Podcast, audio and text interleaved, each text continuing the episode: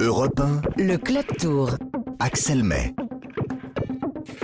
Bonsoir à toutes et à tous. Euh, on était effectivement ensemble jusqu'à 22h pour suivre euh, l'arrivée de la 21e et dernière étape de ce Tour de France. Il reste un peu moins de 24 km à parcourir. Étape qui devrait arriver au sprint. Est-ce que Wout Van Aert, le, Belge, maillot vert, super combatif de ce Tour de France, l'homme qui sait tout faire, grimper, gagner les contre-la-montre et gagner au sprint, parfois même tout seul, est-ce qu'il s'imposera comme l'an dernier sur les Champs-Élysées? On va rejoindre dans un instant euh, Martin Lange. On va aussi évidemment euh, faire le bilan de ce Tour de France. Jonas Vingegaard, le Danois qui succède à hum, Bjarne Riis, dernier et premier Danois jusqu'à présent à avoir remporté le Tour. C'était en 1996. Euh, on va aussi parler de cette équipe néerlandaise Jumbo Visma qui a dominé euh, des jambes et des pédales ce Tour de France, cette 109e édition. On sera avec de nombreux invités euh, pour euh, débriefer et puis se projeter aussi sur l'avenir. Les Français, le meilleur Français c'est David Godu. Romain Bardet est dans le top 10. Une victoire d'étape quand même. Je dis quand même parce qu'il a fallu attendre la 19e étape pour voir un tricolore lever les bras sur ce Tour de France. C'était Christophe Laporte. Et puis l'autre événement, c'est qu'un un tour commence et quand un autre finit, celui qui commence, c'est le Tour de France féminin qui fait son euh, grand retour là aussi euh, de 21h à 22h. On, on- aura une large page consacrée à ce Tour de France féminin. Europe 1. Le Club Tour. Et tout de suite, on va aller retrouver euh, Martin Lange sur la ligne d'arrivée avec euh, Julien Or qui est aux, manettes. Euh, vous êtes en train de nous faire vivre la fin de ce Tour de France avec cette 21e et dernière étape. Où en est-on? Les coureurs, évidemment, sont sur les, les Champs-Élysées et ça va très vite devant. Oui, bonsoir Axel. Ça va très vite devant. Effectivement, il y a cinq hommes échappés. Euh, L'Allemand Maximilian Charman, euh, le Canadien Antoine Duchesne euh, et son coéquipier le Français Olivier Legac de la Groupama FDJ, le Britannique Owen Doul qui est lui aussi avec un de ses coéquipiers de l'équipe IF, c'est l'Allemand Jonas Ruch. Alors les cinq hommes ont une poignée de secondes d'avance sur le peloton, hein. Euh, 15 secondes peloton lancé à vive allure et mené par les équipes de sprinteurs qui n'ont pas été garnis, gâtés pendant ce Tour de France donc qui voudrait bien euh, euh, empocher une étape euh, ce soir sur les Champs-Élysées. Il reste environ, enfin un peu plus de 4 boucles sur les Champs-Élysées ici avant l'arrivée, un peu plus de 20 km Axel avant avant l'arrivée qui devrait se jouer d'ici euh, 25 minutes. Oui, pour une fois, ils sont pas allés très vite, hein, alors que ce Tour de France a été ultra rapide. Là, ils ont pris leur temps lorsqu'ils sont partis de, Nanterre pour cette dernière étape. On a vu notamment le, maillot jaune. C'est la tradition, une petite coupe de, champagne à la main. Euh, on va tout de suite être avec notre premier invité, euh, grand sprinter des, des années euh, 90, Frédéric Moncassin. Bonsoir. Bonsoir. Vainqueur de deux étapes du Tour de France, euh, toulousain, ancien sélectionneur de, l'équipe de France. Et quand je faisais la présentation de ce club tour spécial euh, arrivée de la 21e étape et fin de ce Tour de France, je disais avec affection que vous êtes un petit peu un, un, des années 90 parce que, euh, parce que vous étiez un, cycliste qui n'avait peur de rien dans les, dans les sprints. Et on voulait vous avoir pour commencer cette émission parce que ça va se jouer au sprint. À votre époque, évidemment, ça se jouait déjà, déjà au sprint. À votre avis, euh, question, allez, j'ai pas demandé d'être Madame Soleil, mais un petit peu quand même, qui c'est qui peut s'imposer là? Qui peut s'imposer aujourd'hui euh, ben C'est vrai que bon, il y, a- évidemment euh, Wout van Aert euh, est encore un favori parce qu'avec euh, la façon qu'il a dominé les étapes qu'il a gagnées, enfin qu'il fait le Tour de France, c'est vraiment extraordinaire. Après, moi je vois bien Caleb Ewan aussi parce qu'il a attendu tout le Tour de France pour arriver aux Champs-Élysées. Il faut savoir que les sprinters, ils ont eu quelques jours pour s'exprimer en début de Tour de France ils se sont tapés, on va dire, euh, plus de deux semaines à, faire des, entraînements, parce que tous les jours ils partaient pour être battus. Donc je pense que les gars qui sont restés, restés les sprinters qui sont restés, font figure de, de, favoris en tout cas. Euh, ouais, Caleb Ewan et je pense Van Aert, pourquoi pas. Voilà, alors il y a dans les sprinters qui s'étaient imposés, il y a aussi euh, les deux Néerlandais en début de tour, euh, Fabio Jacobs, Jacobsen et, Dylan euh, Groenewegen. Et puis euh, euh, il y a eu euh, le, Belge euh, Philipsen, euh, Jasper Philipsen qui s'était imposé à, Carcassonne. Et effectivement, ils ont tout fait pour passer la, montagne. Euh, je le disais, euh, à votre époque, on, cognait vraiment, on y allait vraiment hein, euh, dans les sprints. euh, on, faisait des petits, euh, faisait pas les trajectoires droites, euh, va- va-t-on dire. Ça a beaucoup évolué de- depuis euh, les années 90, euh, le sprint, Frédéric? Mm, Non, je pense pas. Moi, à mon époque, c'était, c'était, c'est vrai qu'il y a longtemps, mais c'était quand même à peu près pareil. Je veux dire, les sprints, ça dépend, tout dépend comment ils sont emmenés. Si c'est une équipe qui domine vraiment, qui amène le sprint, le sprint est plus droit. Mais après, quand il n'y a plus trop d'équipes de sprinteurs, ben, chaque sprinter euh, euh, joue pour lui et tente tout ce qu'il peut pour, essayer de gagner. Donc ça frotte davantage, quoi. Mais euh, à mon époque, ça, ça frottait un peu, ça frotte un peu sur les champs, c'est vrai, parce qu'il y a moins de sprinters, il y a moins d'équipes pour ça. Euh, c'est fini. Bon, il y a des gars qui essaient d'attaquer, des équipes qui veulent gagner parce qu'ils n'ont pas gagné l'étape et qui essaient d'envoyer des coureurs devant. Et puis les 3-4 sprinters qui vont, se, qui vont batailler, n'ont pas toute leur équipe pour eux. Donc bon, ça, ça va être un peu spécial. Les champs, c'est un, sprint un peu spécial. Mais les sprints en général euh, ne sont pas très très différents, on peut dire. Ouais, ça, frotte euh, pas moins que dans les années 90 lorsque euh, vous étiez le porte-étendard du, du, sprint français. Non, je pense pas. Je pense pas. Je regarde bien les sprints parce que moi, ce que je regarde, c'est vrai, c'est vraiment un spectacle qui me plaît. Euh, on voit les placements dans les cinq derniers kilomètres, les équipes, comment elles remontent leurs sprinters, comment les sprinters viennent, viennent prendre des places à d'autres. Enfin bon, et, ça frotte pareil. Ça frotte pareil. Tout dépend de qui sprint, mais euh, voilà, c'est vrai qu'il y a eu. Moi, quand je courais, il n'y avait pas cette règle où il fallait garder euh, sa ligne sur les. Je sais pas, il y a un couloir de dans les 200 derniers mètres, je crois, non? Oui, c'est ça. Il ne faut, pas dévier de sa ligne, sinon on est sanctionné, effectivement. Voilà, on n'avait pas cette règle, mais franchement, même si elle y est, la règle, c'est pas forcément respecté. C'est très très difficile à respecter cette règle. Parce que euh, le sprinter, quand il sprint, il y a le vent qui arrive d'un côté et de l'autre. Il a un coureur qui le double, qui le met, qui le met euh, un peu à la speed, donc il fait un écart. Cette ligne est très très difficile à respecter. Et, donc les sprints, pour moi, sont forcément, enfin, sont pas très différents. Euh, Frédéric Moncassin, vous sur les Champs-Élysées, vous n'avez jamais levé les bras, vous avez fini euh, deuxième. Euh, c'est un sprint un peu spécial, vous le, vous le disiez, les, Champs-Élysées, déjà parce qu'il y a les pavés, donc ça fait un peu mal aux, mains. ça va très vite et il y a de la nervosité hein, chez les équipes de sprinteurs, encore plus quand c'est un tour comme celui-ci où elles ont eu très peu d'occasion de, de s'exprimer. Oui, voilà. Et, souvent, euh, tous les coureurs qui n'ont pas gagné l'étape euh, ben, se disent sur les champs, ça va être possible, quoi. Parce que juste avant, il y a toujours le chrono, euh, les étapes de montagne un peu avant. Bon. Et moi, j'y suis arrivé en 93, c'était mon premier Tour de France. Et j'avais failli gagner, je fais deuxième derrière Abdou Japarov qui vient me frotter deux fois. C'est vrai que lui, il n'avait pas gardé sa ligne par contre pour le coup. Euh, J'étais en train de le doubler, il vient me taper dessus. Il m'empêche de passer, je relance un peu, je reviens à sa hauteur, il me remet un petit coup. Et là, on passe la ligne et je fais deux. Mais euh, après, c'est vrai que cette étape, elle est bon, déjà elle est mythique. C'est vrai qu'elle est magique parce que tout ce monde, puis, c'est le dernier jour. Euh, c'est une grande fête. Hein. Les Champs-Élysées, ma, première entrée dans les Champs-Élysées, j'avais la chair de poule, quoi. Parce que c'est le bruit de la foule, c'est un truc extraordinaire. Mais, euh, mais le, sprint, il, il est un peu spécial. Il, y a quand même beaucoup moins de monde que dans les sprints du début du tour. Ouais, c'est un peu plus fluide. Mais par contre, quand vous parlez des pavés qui font mal aux mains, c'est pas vrai. C'est pas vrai Moi, je me rappelle, non, c'est pas très vrai. Les, pavés font, euh, font euh, pas glisser les vélos, mais les font chasser un peu plus. Vous allez voir les photos quand elles sont prises à 100 mètres, 200 mètres de la ligne. Les vélos, quand on relance, c'est vrai que l'arrière, il bouge un peu. Il a tendance à se promener un peu sur les pavés. Il est moins stable que sur la route, mais les mains, on le sent pas parce qu'on passe très très vite. Donc c'est des vibrations vraiment, euh, vraiment très très légères. Ça n'a rien à voir avec les pavés qui bien des deux tours. Et vous évoquiez euh, Abdou Japarov, hein, le natif euh, euh, de Tashkent en Ouzbékistan, qui effectivement a, marqué aussi les années 90. C'était pas forcément un sprinter très très propre. Alors lui, non. lui, pour le coup, il sprintait tête baissée, il regardait sous ses bras, et quand il voyait une roue qui s'approchait, parce que quand on est dans un sprint, on, va, très vite, il y a toujours celui qui va doubler, qui s'approche doucement, doucement, doucement. Lui, hop, il regardait sous ses bras, il venait faire une petite vague. Il empêchait de passer carrément. Euh, Frédéric, mais c'était comme ça. Je vais pas vous retarder trop parce que vous allez voir, j'imagine, euh, l'arrivée euh, en, direct. Mais une dernière question pourquoi ça arrive au sprint? Pourquoi il n'y en a pas on, se souvient de, certaines époques. Bernard Hinault, par exemple, lui, il attaquait.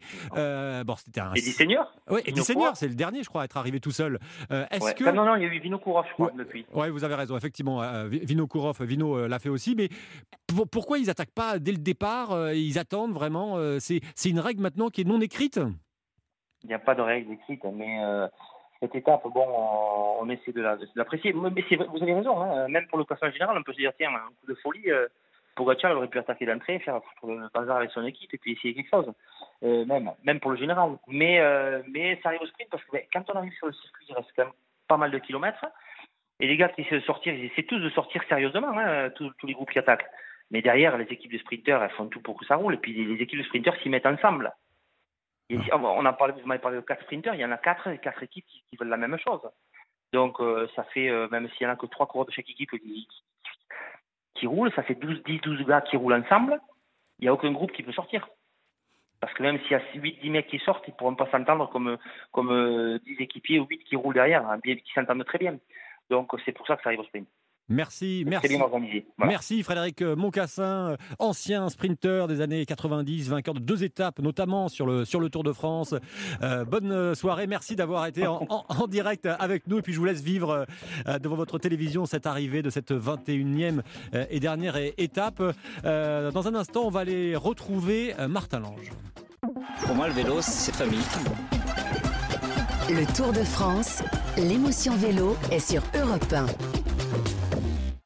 Bah, quand on a vu la, composition. Et tout de suite, on va aller voir euh, Martin, euh, Martin Lange. Il m'avait semblé reconnaître la, la voix d'Alain Deleuil, euh, directeur sportif de la formation Cofidis. on va tout de suite aller retrouver Martin Lange sur la ligne d'arrivée. on se rapproche, hein, il ne reste plus que deux tours avant la, la, fin de ce Tour de France. Oui, exactement, Axel. Hein, le peloton qui vient de passer sur, sur la ligne d'arrivée. Alors, il y a toujours, il n'y a plus que quatre hommes en tête, hein, puisque Owen Doul, le Britannique, a, a, lâché. Il y a toujours son coéquipier, l'Allemand Jonas et puis euh, les deux coureurs de la Groupama FDJ, Antoine Duchesne et Olivier Legac, et un, autre Allemand, Maximilian Charman de la, Bora. Ils ont euh, une petite dizaine d'avance sur le peloton, peloton qui roule très très vite et devant ça, ne plaisante pas non plus. On vient de voir euh, Owen Doul tirer la langue à l'image. voilà, 13 km encore à, parcourir, hein. mais on voit les, équipes de sprinteurs très très concentrées. On, voit mal comment les échapper pour aller au bout, Axel. Merci euh, Martin Lange. Richard Virang, vous êtes avec nous. Bon, bonsoir Richard. Bonsoir, bonsoir à tous. tout à fait. Qui nous a accompagnés depuis euh, bah, le début de ce Tour de France chaque soir. Et puis le, midi, les auditeurs pouvaient aussi euh, vous entendre euh, analyser les, étapes à, venir. juste avant que vous nous rejoigniez, on était avec Frédéric Moncassin, sprinter que vous avez côtoyé, et qui, qui nous disait que bah, les pavés, et ça m'a un peu surpris sa réponse, finalement, c'est ça se coupe à temps les pavés des Champs-Élysées, parce que c'est la question que je lui posais. Est-ce que finalement, c'est pas plus compliqué, au-delà du stress que ça représente, de vouloir gagner sur les Champs-Élysées la dernière étape du Tour de France. Est-ce que c'est pas plus compliqué euh, d'enchaîner les tours sur les, euh, sur les pavés? Quel souvenir vous? Alors vous n'étiez pas là pour le, sprint, hein, sur les, champs, Richard, bien sûr, mais quel souvenir vous en avez? Bah écoutez, les, pavés des Champs-Élysées, c'est quand même des pavés euh, très roulants. Ça n'a rien à voir avec les pavés du Nord où ils sont vraiment plus bruts. Et ce que disait Frédéric Mocassin, c'est vrai que ben, on, arrive tellement vite, à plus de 50 à l'heure, donc vous survolez les pavés, donc on est, on va très vite, et c'est juste la roue arrière qui est un peu, euh, vous savez, qui a, pas trop d'adhérence. Donc, euh, donc il faut, il faut jouer avec ça. C'est vrai que ce qui fait un peu mal sur les Champs Élysées, tout simplement, c'est le ce faux plat montant avec des pavés, c'est-à-dire que le rendement n'est pas vraiment bon et donc euh, on bute un peu comme si on était dans une côte.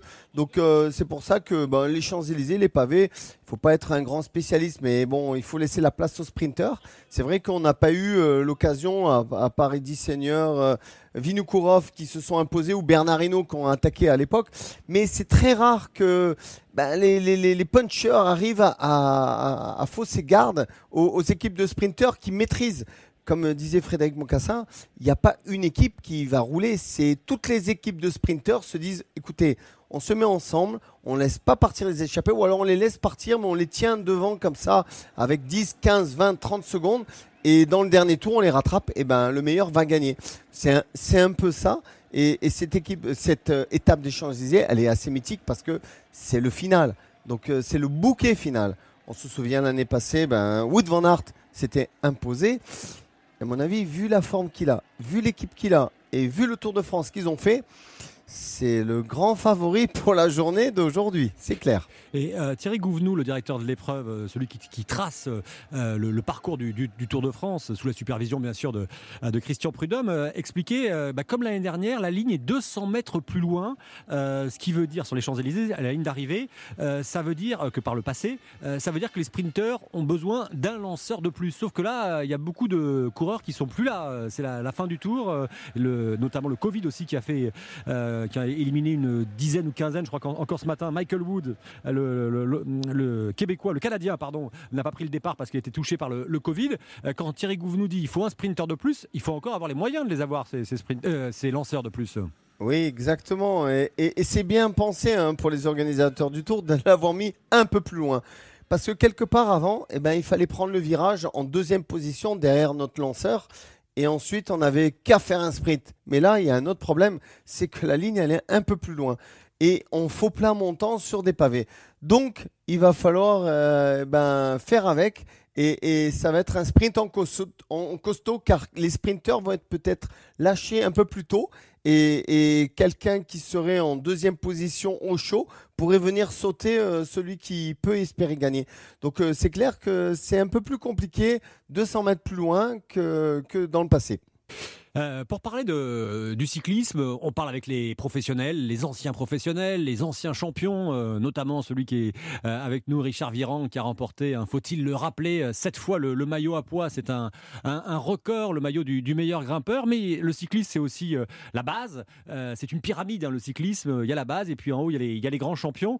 on est avec David Chenel. Bonsoir, merci d'être venu un dimanche soir, en famille d'ailleurs, pour participer à cette émission. Bonsoir.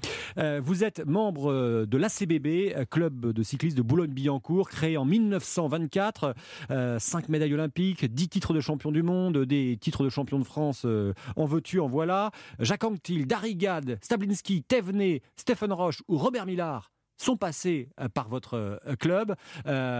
vous, vous-même, j'en regardais, vous avez les jambes rasées, vous faites, vous faites du, cyclisme régulièrement, vous faites des compétitions quand on est euh, amateur, le Tour de France, euh, est-ce que parfois on, se dit Waouh, j'aimerais bien y être Ah oui, je pense que ouais, tout, coureur un jour y a pensé. Ouais.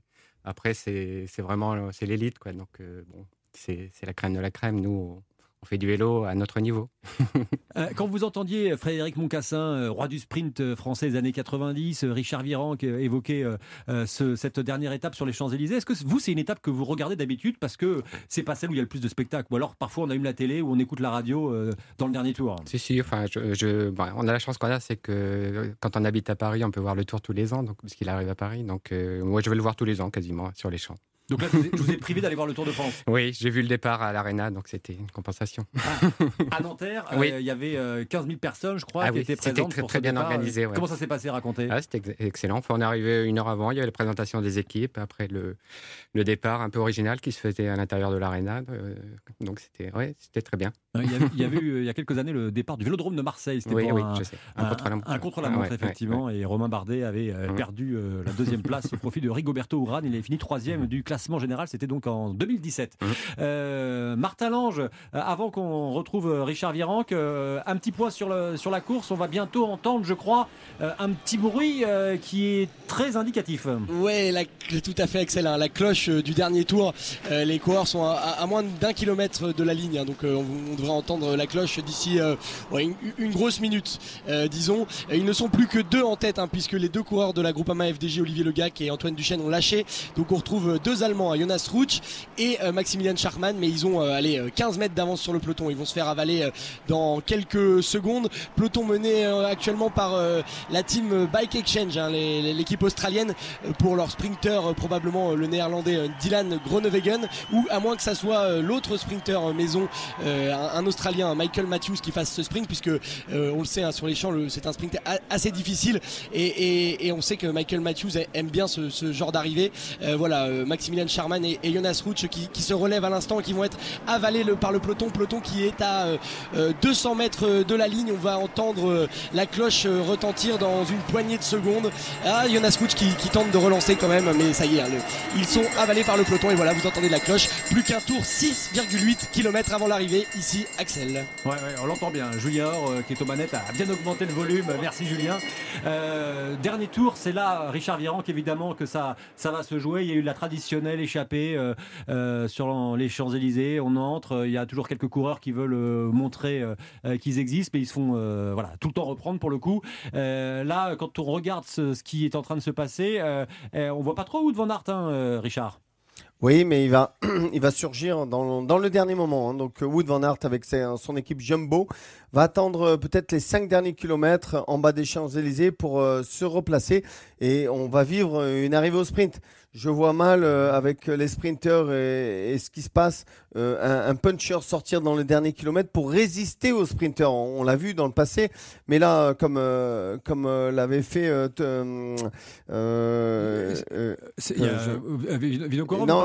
Ouais, non, non, pas Vinokourov, euh, Eddie Senior. Eddie Senior, ouais. Et ouais, ouais, il avait, il, il avait attaqué juste avant la fin et il avait résisté. Donc euh, non, je, je vois vraiment une, une vraie arrivée au sprint.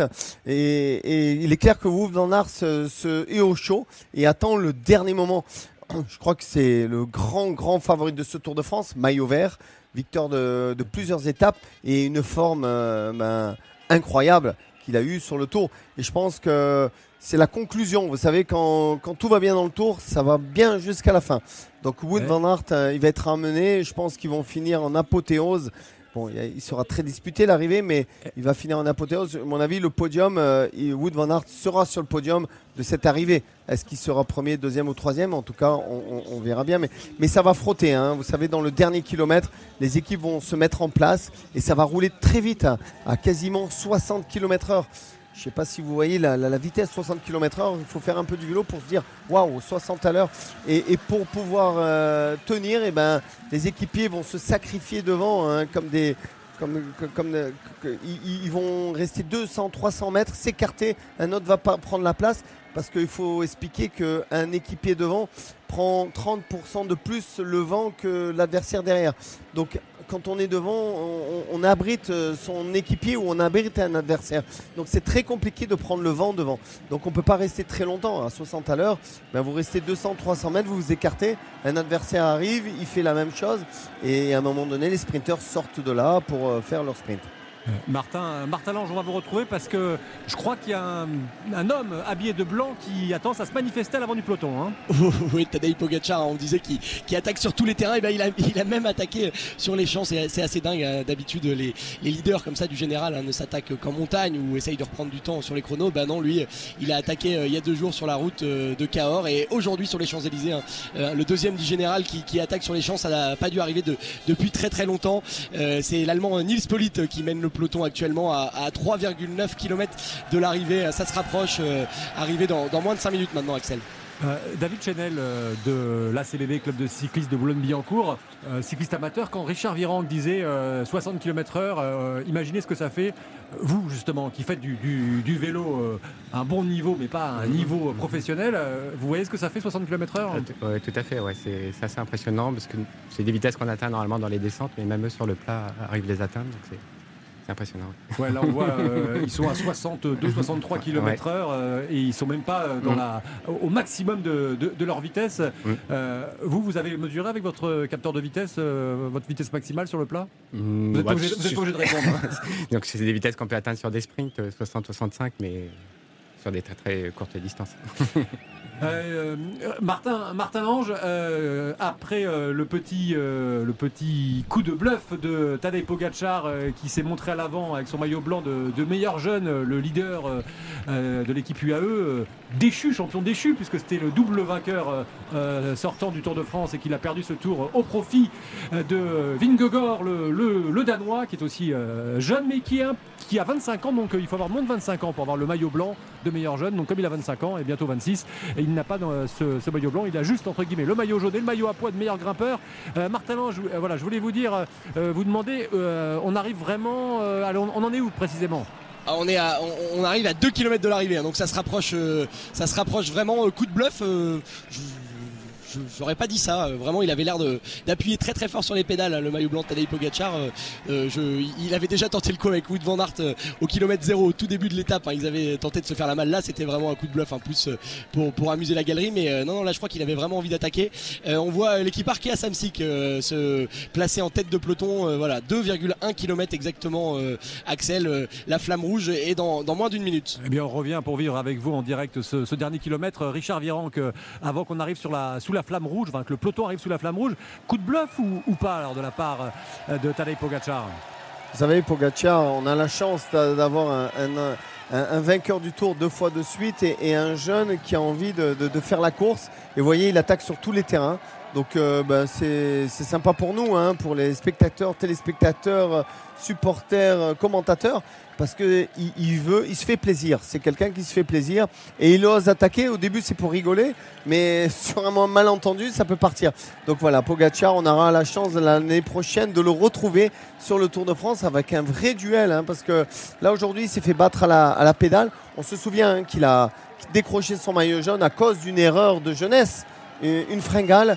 Il a perdu 3 minutes. Et aujourd'hui, euh, il doit bien le regretter, mais bon, voilà, comme ça, on fait des erreurs de temps en temps.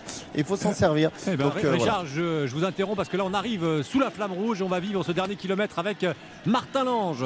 Oui, euh, moins d'un kilomètre à parcourir. Et on a vu euh, le français Benjamin Th- Thomas, hein, le spécialiste du cyclisme sur piste, tenter le, le coup du kilomètre, mais euh, ça n'a pas marché. hein. Il n'a pas réussi à, créer une petite cassure avec le peloton. Euh, peloton qui est en file indienne. hein. Ils ne sont, pff, ils sont une, euh, allez, une quinzaine à se disputer le sprint. On voit Caleb Ewan très très bien placé. C'est toujours les Bike Exchange de Groenewegen qui mènent le peloton. Très très gros relais. euh, Je crois que c'est Luka Mesgek, hein, le Slovène, qui, est en train de, faire euh, son travail. Euh, Dylan Groenewegen ne doit pas être très loin dans la roue. On est à 500 mètres de la ligne. Quelque chose comme ça. On voit Mats Pedersen aussi très bien placé. Euh, Alexander Christophe qui remonte. Euh, attention, Dylan Groenewegen qui a lancé. Dylan Groenewegen qui a lancé. Mais c'est Jasper Philipsen qui est le mieux placé. Jasper Philipsen sur la gauche de la route avec Peter Sagan également. C'est Jasper Philipsen qui semble s'imposer. Et oui, victoire du Belge Jasper Philipsen. Sa deuxième victoire euh, sur ce tour après celle de Cahors, je crois. C'était vendredi dernier, Axel. Victoire donc de Jasper Philipsen de l'équipe Alpecin de Koenig. Ouais, euh, c'était euh, Carcassonne, c'est presque Cahors.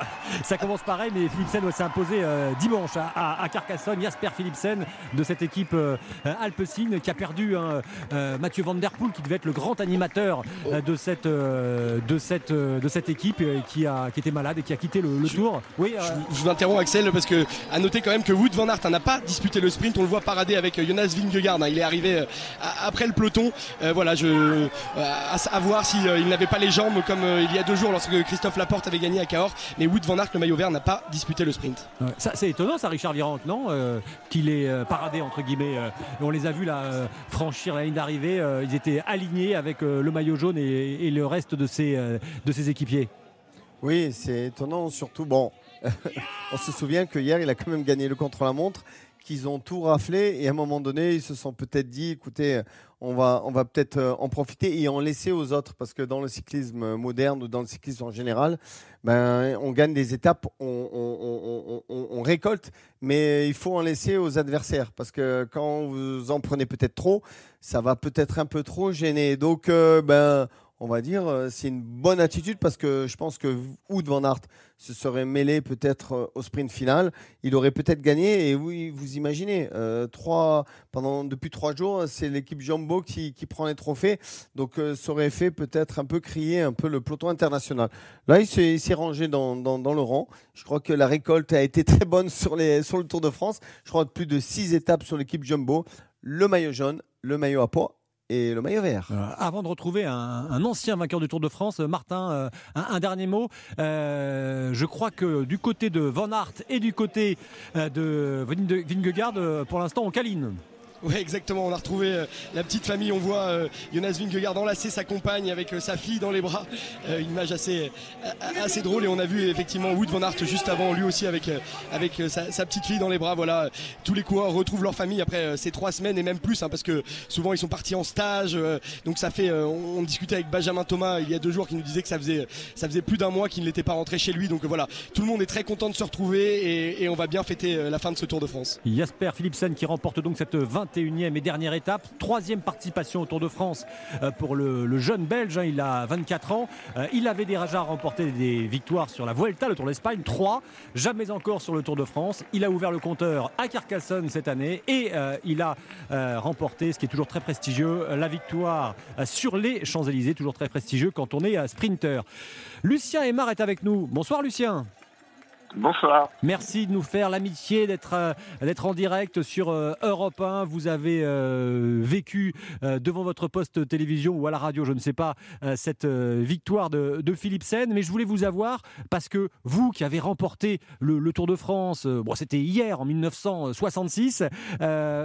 comment vous avez perçu ce Tour de France avec un duel Un autre champion, Bernard Thévenet, disait, qui a remporté lui deux fois le Tour de France, disait Moi, ça m'a plu ce, duel, ça m'a rappelé les grandes années du cyclisme avec euh, Vingegaard et, et Pogacar.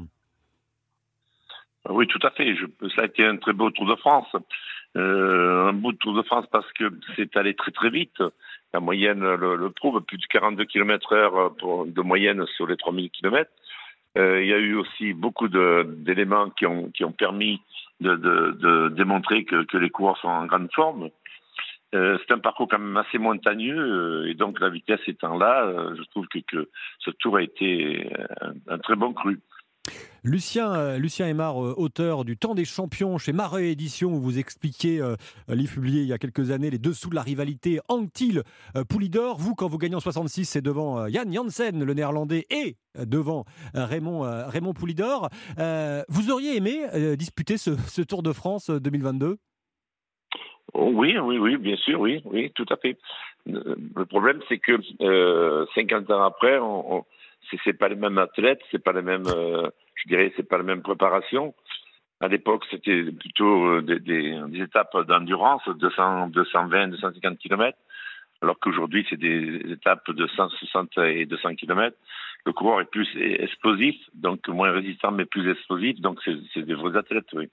Et vous habitez toujours le, sud de la France, hein, Lucien, je crois. Toujours ailleurs, oui. c'est ça. Donc vous êtes voisin de, de, Richard Virenque. Richard, vous croisez quelquefois Lucien Aymar lorsque vous faites vos, vos sorties vélo? Je crois que vous en faites deux, trois fois par jour encore, hein, euh, Richard, les sorties vélo.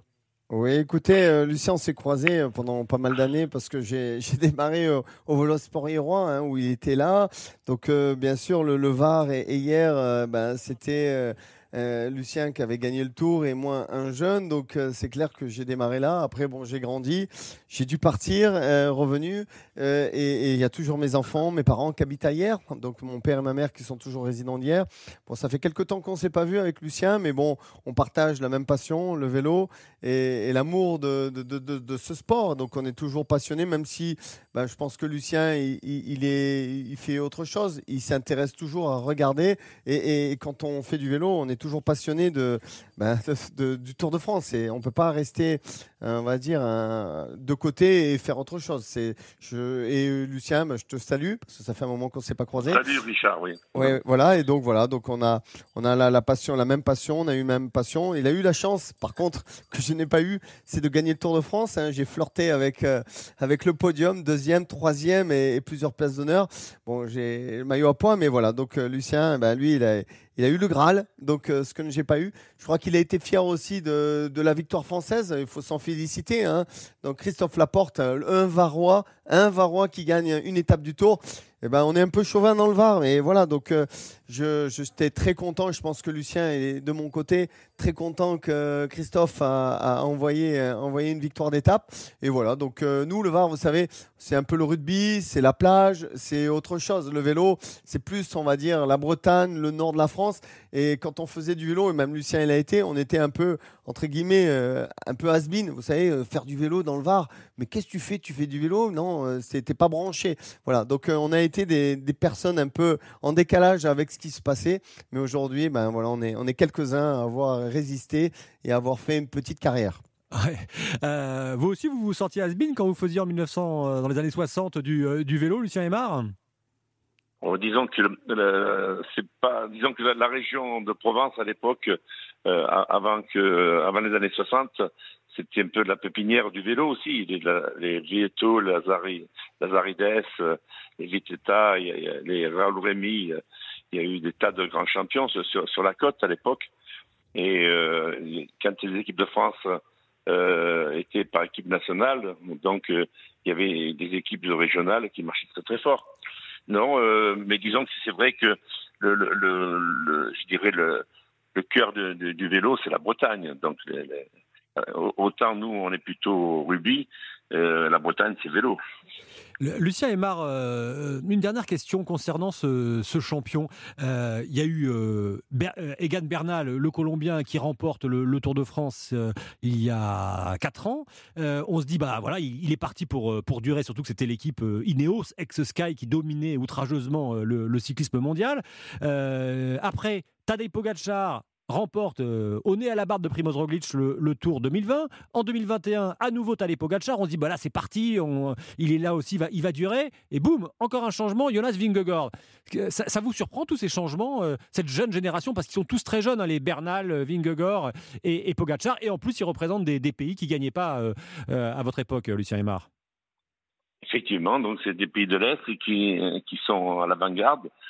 Euh, non, ça, ça, ça m'étonne pas. Disons que euh, je pense que chaque euh, pays, euh, il y a des générations qui fait qu'il y a toujours des, des coureurs qui, qui ressortent. bien souvent, on reste des années sans, sans avoir un, prétendant à la victoire de, ou des classiques ou, du, ou des courses à étapes. En ce moment, on est un peu dans le creux de la vague. Nous, mais demain sera fait de, de, choses beaucoup plus intéressantes. Euh, en ce qui concerne les, Bougachard, donc le problème c'est qu'il a gagné quand même deux Tours de France, euh, c'est pas un problème, c'est que cette année il est tombé sur quelqu'un, un os, et lui peut-être qu'il était un peu moins en, condition physique, et il est tombé sur une grosse équipe qui qui n'a pas qui l'a pas ménagé. Je pense qu'il en gagnera d'autres. Lucien Aymar, merci. Et, et, je précise que vous avez été fait chevalier de la Légion d'honneur l'année dernière. Oui, oui c'est exact. Oui. Euh, pour le Tour de France que vous avez donc gagné en 1966. Lucien Aymar, merci euh, de nous avoir fait euh, l'amitié, de nous accorder quelques minutes en, direct sur Europe 1. Et puis j'espère qu'on aura l'occasion de se recroiser à nouveau et pourquoi pas dans le Var, parce que dans le Var, il fait quand même souvent un temps plus sympathique qu'en région parisienne. Merci Lucien. Merci, merci à vous. À euh, bientôt. Merci. Lucien Aymar qui a, fait le Tour de l'avenir, qui a, fait, je crois, deuxième, il me semble, du, Tour de l'avenir. Le Tour de l'avenir, justement, c'est le tour où euh, il y a les jeunes champions euh, qui passent par là et qui régulièrement deviennent de vrais champions. Et on est avec le, le patron du Tour de l'avenir, Philippe Colliou. Bonsoir.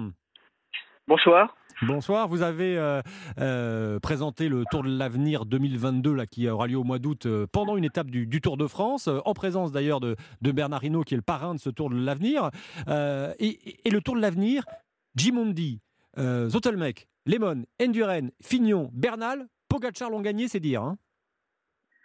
oui, effectivement, le Tour de l'avenir, depuis sa création en 1961, a, a toujours été un révélateur de, de futurs champions, de jeunes talents.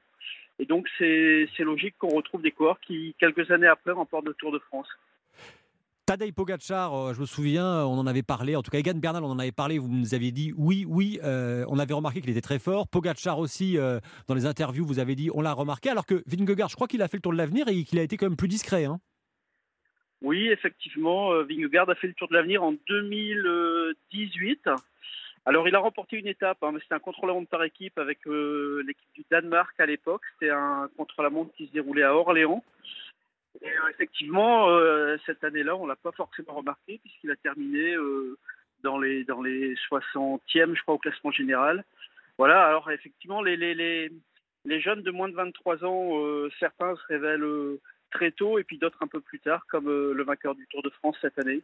Et Philippe Colliou, euh, le Tour de l'avenir, en ce moment, c'est les Norvégiens qui s'y font une belle place. Bah souvent, euh, les, bah là, les deux dernières années, hein, 2000, 2021 et 2019, parce qu'en 2020, le Tour de l'avenir n'a pas eu lieu, c'est effectivement deux Norvégiens qui ont, qui ont remporté le, le, général, le général final. Et, et, souvent, les nations du nord de, de, de l'Europe s'illustrent sur, effectivement sur le, sur le Tour de l'avenir. Richard Virenque, euh, vous l'avez fait, vous, le Tour de l'avenir ou pas? Non. Euh, j'ai eu un autre parcours. Hein. J'ai eu la chance euh, d'être amateur et de très rapidement passer professionnel. Donc, moi, à, l'aube de mes 20 ans, j'étais déjà professionnel dans l'équipe RMO.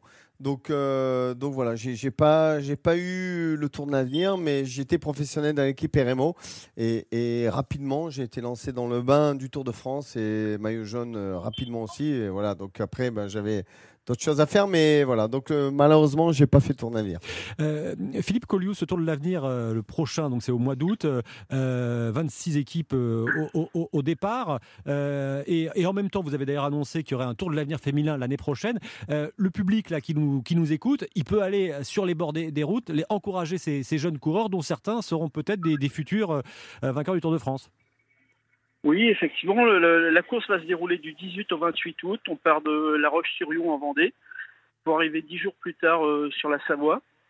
Et c'est euh, une course, euh, effectivement, où le, public peut, découvrir les, jeunes futurs champions qui le disputent par équipe nationale. On a, on a 26 équipes, 24 équipes nationales et deux équipes régionales qui sont les, les régions des lieux de départ, donc Pays de la Loire, et d'arrivée Auvergne-Rhône-Alpes de la course. Et vous suivez les, coureurs Comment ça se passe C'est les, nations qui les inscrivent, etc. Et est-ce que assez vite, par exemple, du côté des Français, euh, David Godu était passé aussi à part le, Tour de l'avenir, euh, lui qui a fait quatrième de ce Tour de France. Il y en a déjà que vous avez re- re- repéré, remarqué? Bah, si vous voulez, le- l'épreuve sert surtout justement à mettre en valeur et à, repérer euh, les, les- jeunes talents. Là d'ailleurs, sur le classement général du Tour de France cette année, sur les six premiers, il y a trois anciens vainqueurs du Tour de l'avenir.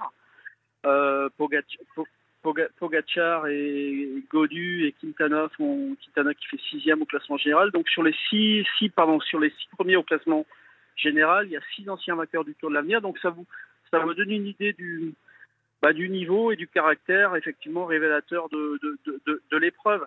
Après, euh, certains, certains se révèlent plus tard, hein, comme, euh, comme Vingegaard, mais euh, effectivement le public et surtout les, les, professionnels euh, du, cyclisme euh, ont toujours un œil attentif sur l'épreuve. Philippe Colliou, le responsable du Tour de l'avenir, merci euh, de nous avoir aussi accordé quelques minutes pour nous parler de votre épreuve qui révèle tant et tant de champions. Dans, dans un instant, ça sera le flash qui va vous être présenté, les, les informations. Et puis nous, on va se retrouver juste après, jusqu'à 22h. Europe 1. Europe 1, Le Club Tour. Axel May. Et on remercie François-Xavier Lambert qu'on retrouvera dans, une heure pour un, nouveau flash euh, d'actualité. On est toujours en train de faire le débrief de ce Tour de France, 21e étape euh, remportée par Jasper Philipsen, le Belge. Euh, c'est Wout van Aert, un autre Belge qui est, qui maillot vert. C'est maillot jaune pour, et maillot à pois pour Vingegaard. Le Danois Pogacar, le Slovène et maillot blanc de, de meilleurs jeunes. Richard Virenque est donc avec nous. toujours, on est avec David Chenel qui est cycliste amateur à l'ACBB, euh, club qui est tout à côté de- d'Europe 1. Et, et puis euh, nous a rejoint Greg. J'avais écrit dessinateur de vélo. C'est pas tout à fait ça. Greg, bonsoir. Bonsoir tout le monde. Illustrateur, auteur de créations originales sur le sport, le football et en particulier le cyclisme que, que vous adorez. Vous savez ce qui m'a donné l'idée de vous inviter? C'est que lors d'une étape du Tour de France, souvent il y a les librairies qui mettent en avant euh, des livres euh, ayant rapport évidemment euh, au, au cyclisme. Et je suis tombé sur un de vos livres qui est sorti, je crois, l'année dernière, Légende cycliste, euh, chez, chez Solar, les maillots, pardon, 900 maillots 900 de légende du cyclisme. Et je me suis dit, ben oui, bien sûr, il faut qu'on l'invite pour qu'il nous parle un petit peu de sa vision du, du, du cyclisme. Vous êtes aussi assez proche de Bernard Hinault, hein, je crois. Tout à fait, tout à fait. Bernard était mon idole, euh, mon idole d'enfance. hein. J'ai cette chance en fait d'avoir euh, lié une amitié avec mon idole, de- mon idole d'enfance. Donc euh, j'ai créé un premier livre en 2016 qui s'appelait La légende dessinée de Bernard Hinault, qui était toutes ses plus grandes victoires illustrées. Et puis ensuite on a lié des liens, voilà. Et puis après j'ai- rencontré plein d'autres coureurs. Donc voilà, aujourd'hui je, je fais un peu partie entre guillemets de la grande famille du, du cyclisme. Et, et vous allez nous parler aussi parce que vous, vous lancez une collection de NFT. Alors c'est un terme, un acronyme qu'on commence à, à- à connaître, mais vous allez nous expliquer, euh, Tout à fait. euh, nous expliquer euh, tout ça. Euh, Je reviens d'abord vers vous, euh, David euh, Ch- Chenel. Euh, on a entendu euh, Philippe Colliou, qui était le, qui est le patron du, du- du Tour de, de- de l'avenir. Est-ce que vous, en tant que cycliste amateur, euh, vous êtes à ce point passionné que vous allez aussi regarder les, euh, toutes les courses, euh, le Tour de l'avenir, les, les Coupes de France euh, Madame qui est à vos côtés semble dire que oui. Oui, oui, enfin, je, je regarde toutes les courses à la télé et quand j'ouvre l'équipe, la première rubrique que je regarde, c'est le cyclisme. Donc, donc je suis vraiment tout. tout ouais. Effectivement, c'est intéressant sur, de voir aussi les jeunes qui, qui arrivent, qui poussent et qui seront les, les champions de demain. oui. Avec souvent dans les commentaires de Mm. courses comme ça, on a Patrick Chassé qui pendant longtemps a travaillé euh, avec nous à Europe 1. S'il nous écoute, on le, Mm. euh, on le salue. Euh, Richard, Richard, On- Martin, Martin, Martin Lange, vous êtes en direct avec Cédric Vasseur, le manager de la formation Cofidis. Oui, oui, exactement, Axel, avec Cédric Vasseur, le patron de l'équipe Cofidis. Euh, bonsoir Cédric.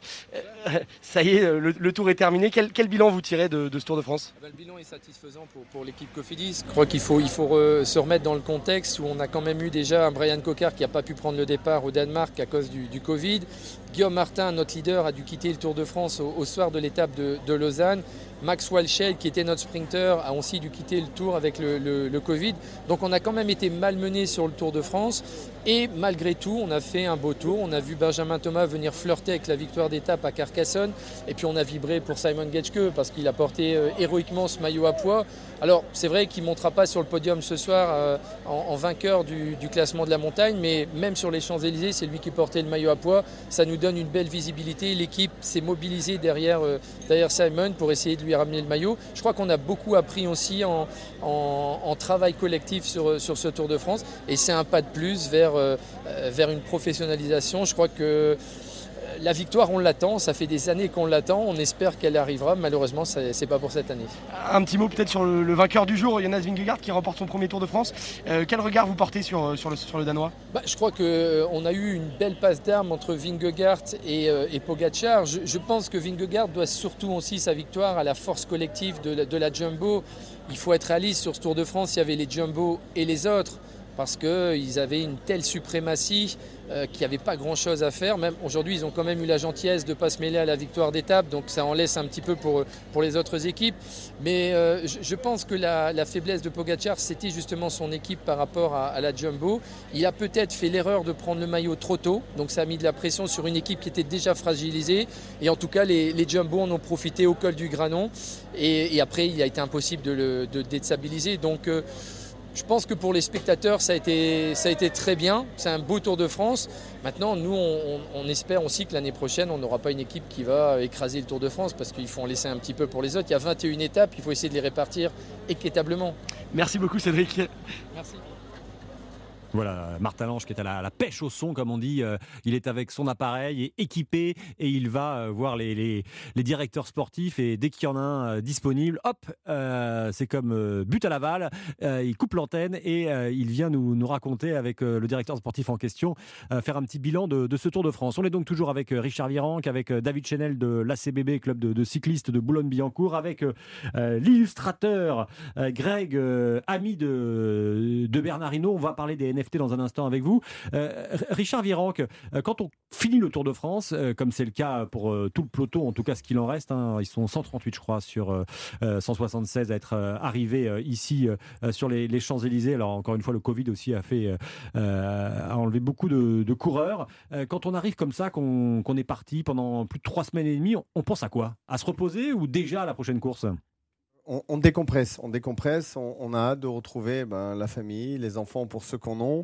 Et vous savez, avant le tour, il y a pas mal de coureurs qui étaient en stage pour se préparer pour le tour. Donc, euh, donc souvent, euh, tout ce qui est famille était très éloigné, même pendant le tour. Et ben, en plus, cette année, il y a eu le Covid. Donc, ils n'avaient pas le droit de venir quelque part euh, infecter euh, ben, le coureur.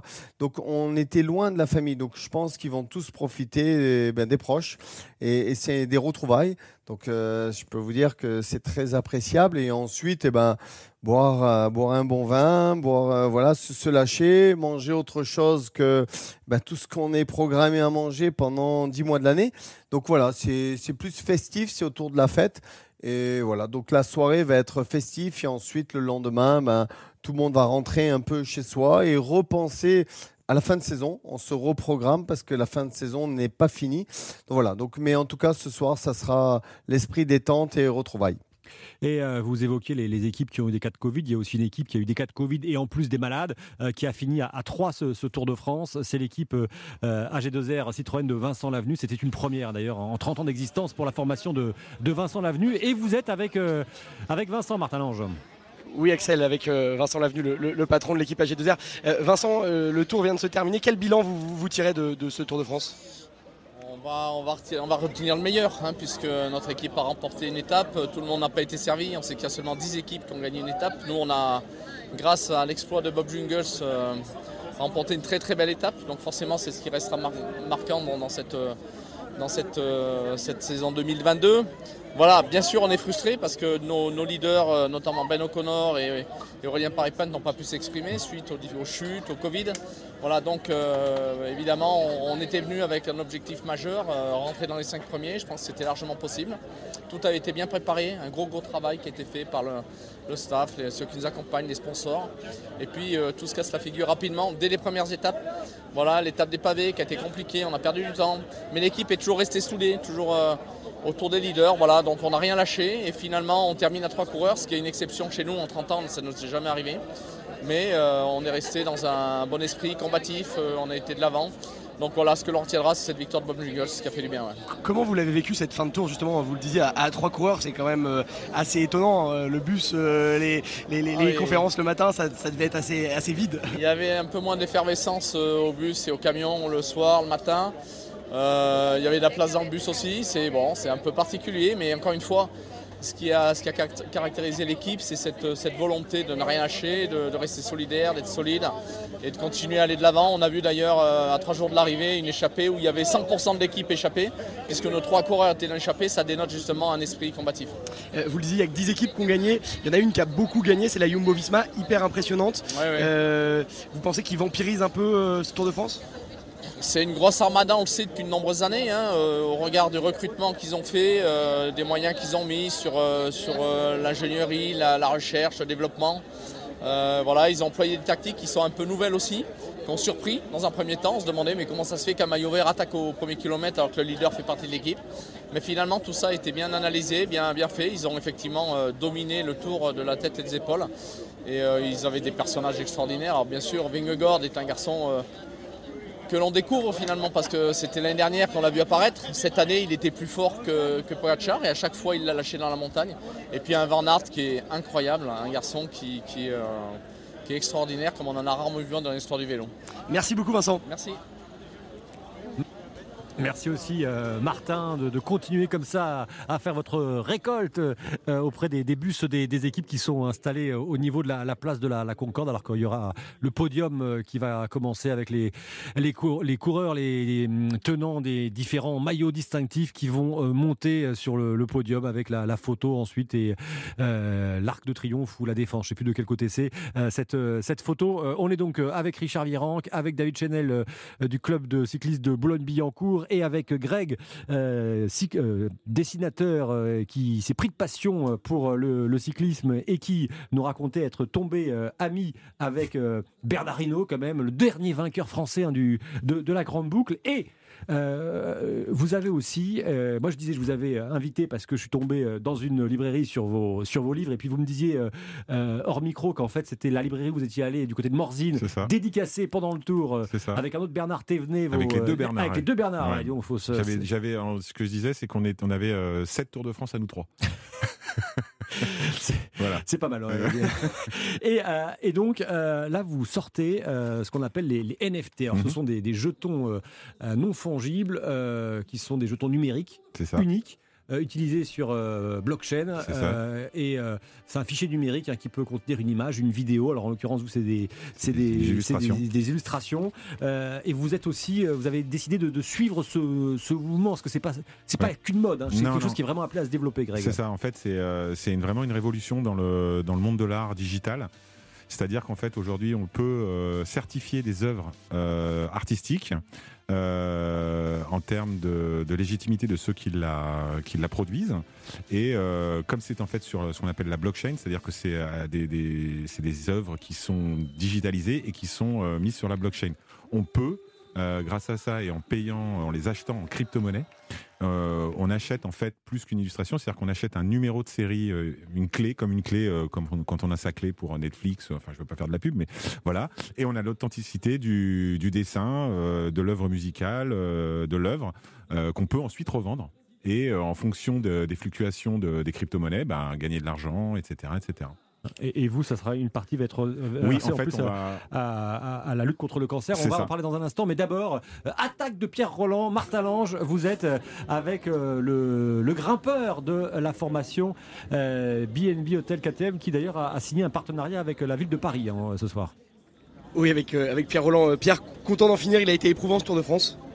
Oui, bah, on est toujours content d'arriver à Paris. C'est toujours un, un peu une délivrance. Et puis, bah, c'est les retrouvailles euh, avec, les, avec nos familles. C'est aussi euh, les derniers moments qu'on va passer avec euh, notre équipe après plusieurs semaines passées ensemble. Donc, ça marque la fin d'une aventure et un petit bout de vie qu'on a passé en commun. Parce que sur, sur trois semaines, certes, il y a trois semaines de tour, mais avant, il y a toute une préparation, les stages. Donc, ça fait des semaines et des semaines qu'on est ensemble et voilà, on va passer euh, notre dernière soirée et notre dernière journée demain ensemble. C'est important. On- On sait que vous avez été malade pendant ce Tour de France, vous n'avez pas pu euh, euh, voilà, faire ce que vous, voulez, vous vouliez. Comment vous le vivez? Vous êtes frustré ou vous avez quand même passé, vécu un, un bon Tour de France? Voilà, j'ai pas vécu un bon Tour de France, mais j'ai j'ai pas fait ce à quoi je m'attendais ou ce pourquoi je suis venu. Mais voilà, euh, on n'y peut rien, enfin j'y peux rien, je suis tombé malade, euh, j'ai pas réussi à me soigner, j'ai pas réussi à, à guérir. Et ça sert à rien de ruminer, dire, faut aller de l'avant et ça fait pas avancer que de- de- de- d'avoir des, des idées un peu, un peu noires. Donc voilà, faut penser au mois d'août, au mois de septembre et faut se refaire la santé pour essayer de, faire de- de belles choses en fin d'année.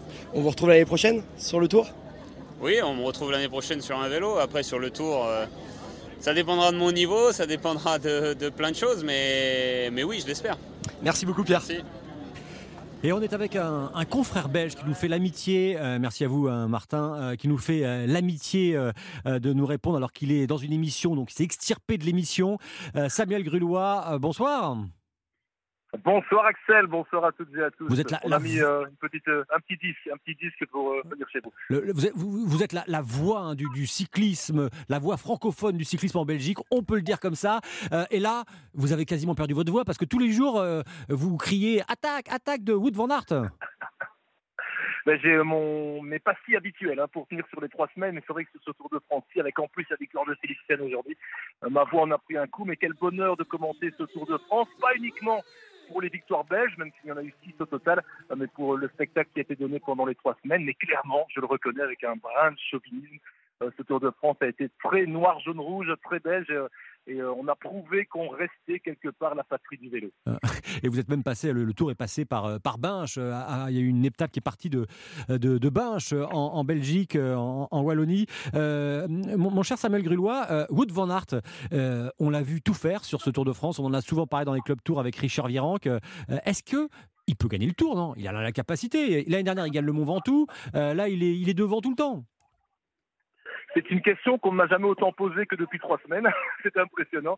Euh, moi, j'ai toujours la même réponse et, j'ai l'impression que Van Aert, euh, si vous posez la question, vous donnera la même réponse. Euh, il n'a pas du tout l'intention, je pense, de se consacrer à une victoire dans un grand tour dans les prochaines années.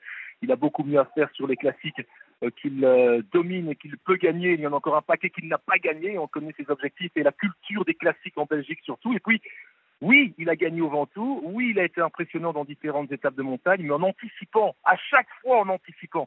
Si vous le mettez au, pied d'un col première ou hors catégorie, avec de vrais et purs grimpeurs, avec Pogacar et Vingegaard, jamais, jamais il ne pourra les battre au sommet. Ça, j'en suis convaincu et il en est convaincu également. Il a sans doute 4 5 kilos encore à perdre et je ne sais pas où il pourrait les, les perdre. Et s'il venait à les perdre, eh bien, il ne ferait sans doute plus la différence dans les contre-la-montre.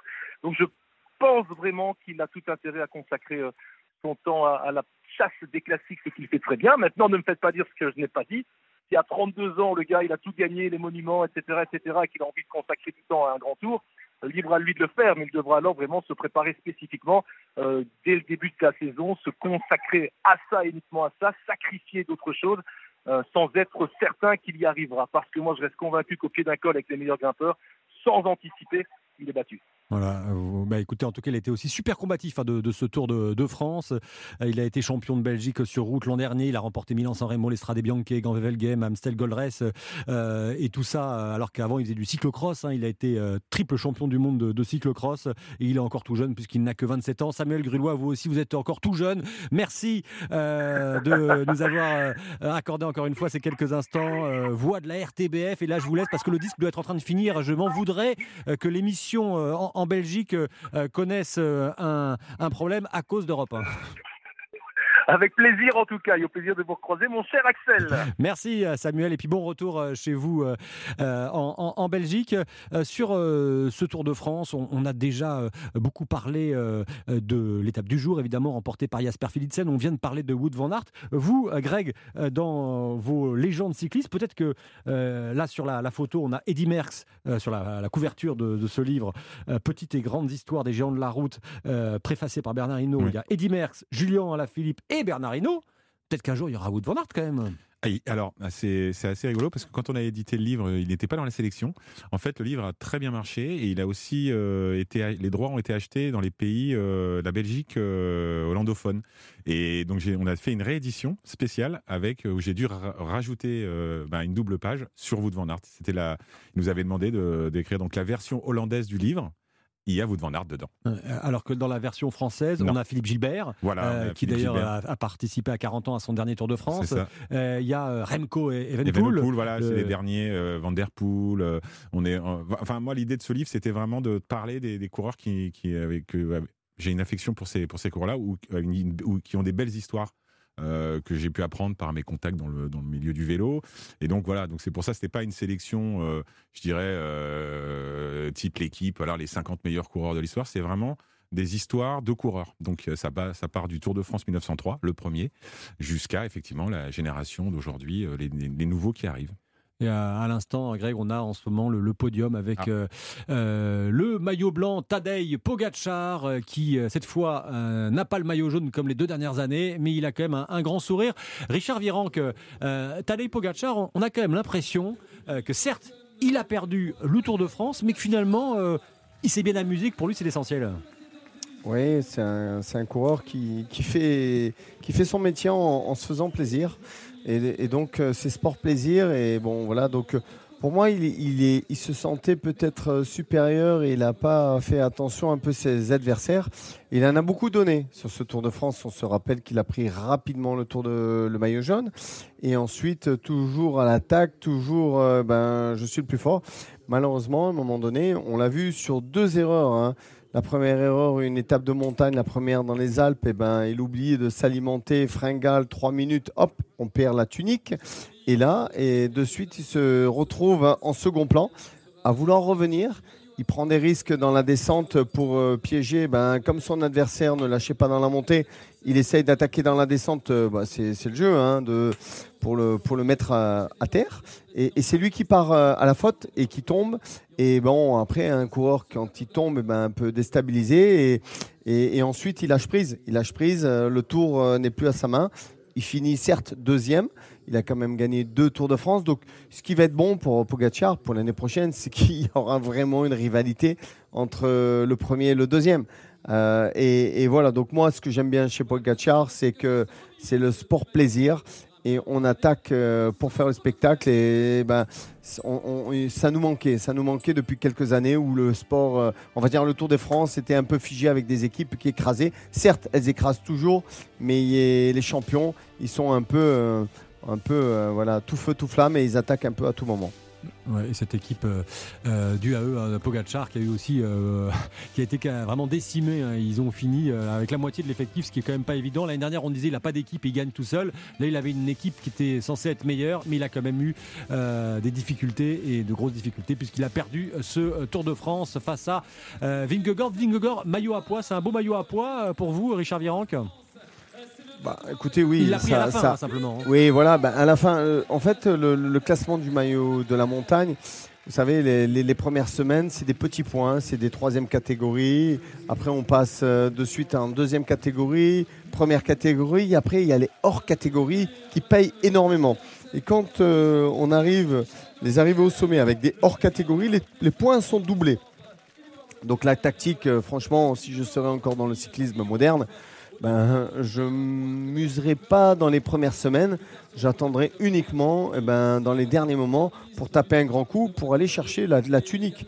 Et, et, ben voilà, donc c'est ce qui s'est un peu fait avec le maillot jaune. Il est allé gagner l'étape hors catégorie. Les autres cols, eh ben, il passait forcément en deuxième ou troisième position. Il marquait quelques points précieux. Et euh, résultat des courses depuis trois ans c'est le maillot, le, maillot jaune qui gagne à chaque fois le maillot à poids. Donc euh, voilà, depuis trois éditions, euh, c'est un peu comme ça. Pour changer, il faudrait simplement changer le règlement, arrêter de mettre peut-être les points doublés dans les hors catégories, ce qui permettrait ben, à des coureurs qui qui tout sur le maillot à poids d'aller vraiment le ramener euh, à la maison. Parce que là, à chaque fois, ben, c'est celui qui gagne le Tour de France qui ramène le maillot à poids. Et euh, les maillots à poids, c'est un sponsor euh, qui s'appelle euh, euh, le- Leclerc. Euh, Kevin Reza, bonsoir. Bonsoir. Euh, ancien coureur, enfin ancien, euh, vous êtes encore tout jeune, hein, vous avez 34 ans, vous avez pris votre euh, retraite l'année, en fin d'année dernière. Vous êtes né à. Versailles et d'ailleurs le tour est passé aujourd'hui hein, par le, le château de Versailles, ce qui a aussi réjoui Cédric Chasseur, l'un de mes confrères qui habite Versailles et qui, alors j'étais en train de préparer l'émission, qui me disait Axel, regarde, on passe devant chez moi. Vous avez vibré quand vous avez vu le, le tour passer à côté de chez vous? Non, ça fait toujours plaisir. Enfin, après, c'est plus facile. J'y j'y suis passé en, en voiture. Euh, je me rappelle, c'est vraiment un très bon souvenir que le départ a été donné en 2013, si je me souviens bien, de, Versailles. Donc, on, avait roulé euh, un petit moment dans le jardin. Et euh, ça, remonte, ça fait remonter les, les souvenirs de- depuis 2013 euh, qui sont très bons et qui restent dans la tête. Kevin Reza, vous faites partie de ces coureurs, quand ils prennent leur retraite, ils n'arrivent pas à décrocher. Et là, vous avez décidé de faire le tour cette année, donc dans la voiture, dans une voiture de la caravane publicitaire. C'était comment l'expérience? Non, enfin, décrocher, je pense que euh, c'est un peu euh, dur. Euh, non, j'ai réussi à décrocher. Euh, je suis une personne d'expérience, donc euh, je voulais vraiment avoir une, autre expérience que, que le Tour de France sur, sur un vélo. J'ai vu euh, de l'autre côté de la barrière comment ça se passait niveau organisation. C'est euh, ça reste sympa, mais on vibre un peu moins. Mais non, ça reste toujours intéressant de, de voir notre, un autre visage du Tour de France, euh, cette course qui est, qui est merveilleuse et qui m'a pas mal réussi. Et c'est quand même fatigant. hein, euh, quand on s'est croisé euh, hier à, Rocamadour à, l'issue du contre-la-montre, vous disiez euh, oui, c'est pas de tout repos, même si je suis pas sur le vélo là. Non, c'est pas de tout repos parce que voilà, il faut quand même rester concentré. On est au volant pendant des heures, à rouler à une vitesse assez faible. C'est pas une vitesse euh, enfin, normale qui, euh, qui permet de rester éveillé à longueur de journée. Donc euh, après la digestion, le, déjeuner, c'est un peu compliqué. Richard Virenque, quelle, quelle question vous auriez envie de poser à Kevin Reza, donc tout jeune retraité du, du cyclisme et qui a fait une partie de sa carrière, en tout cas la, fin de sa carrière chez, chez BNB J'espère qu'il profite bien euh, son, son autre vie, parce que quand on est coureur cycliste, on s'arrête pour euh, bah, des raisons diverses. Et, et au début, ben, on, essaie de trouver, euh, on va dire, se caler dans une activité qui nous plaît. Mais c'est vrai que on était fait pour euh, être chevalier, c'est-à-dire coureur cycliste, faire des efforts, des sacrifices. Et du jour au lendemain, on se retrouve dans une voiture. Donc c'est pas évident la, transition. Donc après, ben, on, trouve sa voie. Mais bon, la vie elle est comme ça. À un moment donné, il faut passer sa place et, trouver sa voie. Ben, la, question, j'espère qu'il trouvera rapidement sa voie et qu'il reste toujours dans le sport parce que le sport permet, eh ben, comme euh, quand on l'a fait tout petit et jusqu'à maintenant, ben, de, de garder une stabilité mentale. Et, voilà, donc euh, il faut, il, faut, il faut toujours garder un peu, un peu de sport euh, au quotidien pour, pour garder la connexion avec euh, tout ce qu'on a été dans la vie. Quoi. Et justement, Kevin Reza, rapidement, euh, vous, vous faites encore du sport? Non. Ah, je pense qu'il a arrêté non, parce que euh, c'était un ras-de-bol alors, peut-être, Voilà, j'ai arrêté. euh, bon, ça fait six mois que j'ai plus de contrat. Ça fait un peu plus longtemps que euh, j'ai plus touché au vélo. Et euh, je fais plus de sport, je je vais pas en stage, je, je fais pas de, de course à pied. J'ai vraiment une rupture euh, totale avec euh, toutes sortes de sports pour l'instant. Et euh, bah, je me sens bien. Je me sens bien. Pour l'instant, ça, ça se passe bien comme ça. Ça va revenir petit à petit, mais je me laisse vraiment le, temps de, revenir et de, profiter, de reprendre plaisir sur, euh, sur n'importe quelle act- activité. Ben, Merci, merci beaucoup Kevin Reza de nous avoir là aussi accordé quelques instants après ces trois semaines qui furent fatigantes aussi pour la, la caravane. Dans un instant, on va aller retrouver Martin Lange pour vivre en direct le maillot jaune sur le podium. Pour moi, le vélo, c'est famille. Le Tour de France, l'émotion vélo est sur Europe 1. Et on va sur les, les Champs-Élysées. Euh, Martin Lange, il y a un homme radieux sur le podium en ce moment. Oui, Jonas Vingegaard hein, qui est en ce moment même sur le podium. Il vient de récupérer euh, son lion, euh, la peluche de, du vainqueur et, un bouquet. Euh, il avait sa, petite fille, euh, il a toujours d'ailleurs sa petite fille dans les bras euh, au moment de, de- lever les bras. Euh, oui, oui, on, le- on le sent, on le sent très heureux de remporter son premier tour, euh, euh, le Danois. C'est le deuxième tour hein, pour, pour les Danois. Björn Norris avait déjà, déjà remporté le Tour de France. C'était en 1996, un, Tour de France qui avait été ensuite terni puisque Björn Norris avait avoué euh, s'être euh, dopé. Donc c'est vraiment, la- j'ai discuté un peu, avec des, Danois aujourd'hui hein, sur, euh, sur les Champs-Élysées. Ils sont très nombreux, beaucoup sont venus en voiture d'ailleurs. Ils ont fait plus de, plus de 12 ou 15 heures de, route pour venir voir euh, le sac de Jonas Vingegaard et c'était un jour vraiment très important pour les Danois. hein. Euh, il y a beaucoup de jeunes qui n'étaient pas nés à l'époque de Norris où, beaucoup ont, un peu mis sous, voilà, ont un peu voulu oublier le, sac de Norris. Donc ce sac de Jonas Vingegaard, c'est vraiment le, premier Tour de France pour, les Danois et, on les sent très heureux. Il y, a, toujours beaucoup de monde devant le podium pour euh, acclamer euh, Jonas Vingegaard. Ouais, et je crois que Jonas Vingegaard, il disait qu'au début, euh, il s'était euh, passionné pour euh, Ricardo Rico, et puis après, il a évidemment euh, changé quand il a su ce qui était arrivé à Ricardo Rico sur le Tour euh, 2000, euh, 2008.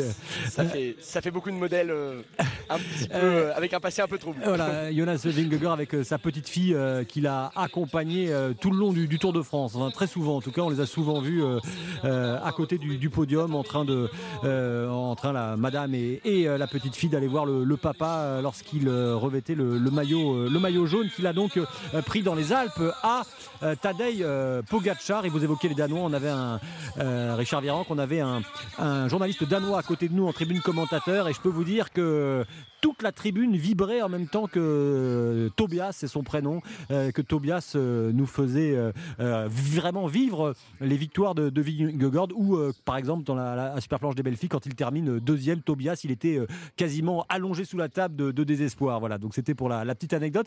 Richard Virenque, euh, vous, je vous évoquais Vingegaard à maillot à poids, beau maillot à poids. Est-ce que aussi c'est un, un beau vainqueur du Tour de France? Il y, a, deux ans, personne ne le connaissait. L'année dernière, on le voit, euh, euh, ne devait même pas faire le Tour de France. Il le fait parce que euh, il faisait des bons résultats. Il devait être l'équipier de Primoz Roglic qui se blesse euh, ou qui abandonne. Il devient le leader. Il finit deuxième. Et là, dès sa deuxième participation, il finit premier. Bah oui, quand on finit second, on n'a qu'une envie, c'est de, gagner. Donc euh, c'est clair que Vingegaard a, passé un hiver studieux. Et, l'avantage de ce coureur, c'est qu'il est dans la plus grande équipe euh, au monde. euh, et, qu'il a été propulsé pour gagner le Tour de France et il a attendu sagement. Donc euh, bah, tout ça a fait que il en a profité à un moment donné. Donc euh, était un peu trop insolent euh, quelque part et, et Vingegaard a attendu son règne et à un moment donné l'a taclé quand, quand il a fallu et a résisté, euh, mais avec une équipe qui était bien en place. Bon, ils ont tous été touchés par le Covid. hein. Chaque équipe a été décimée par rapport à ça.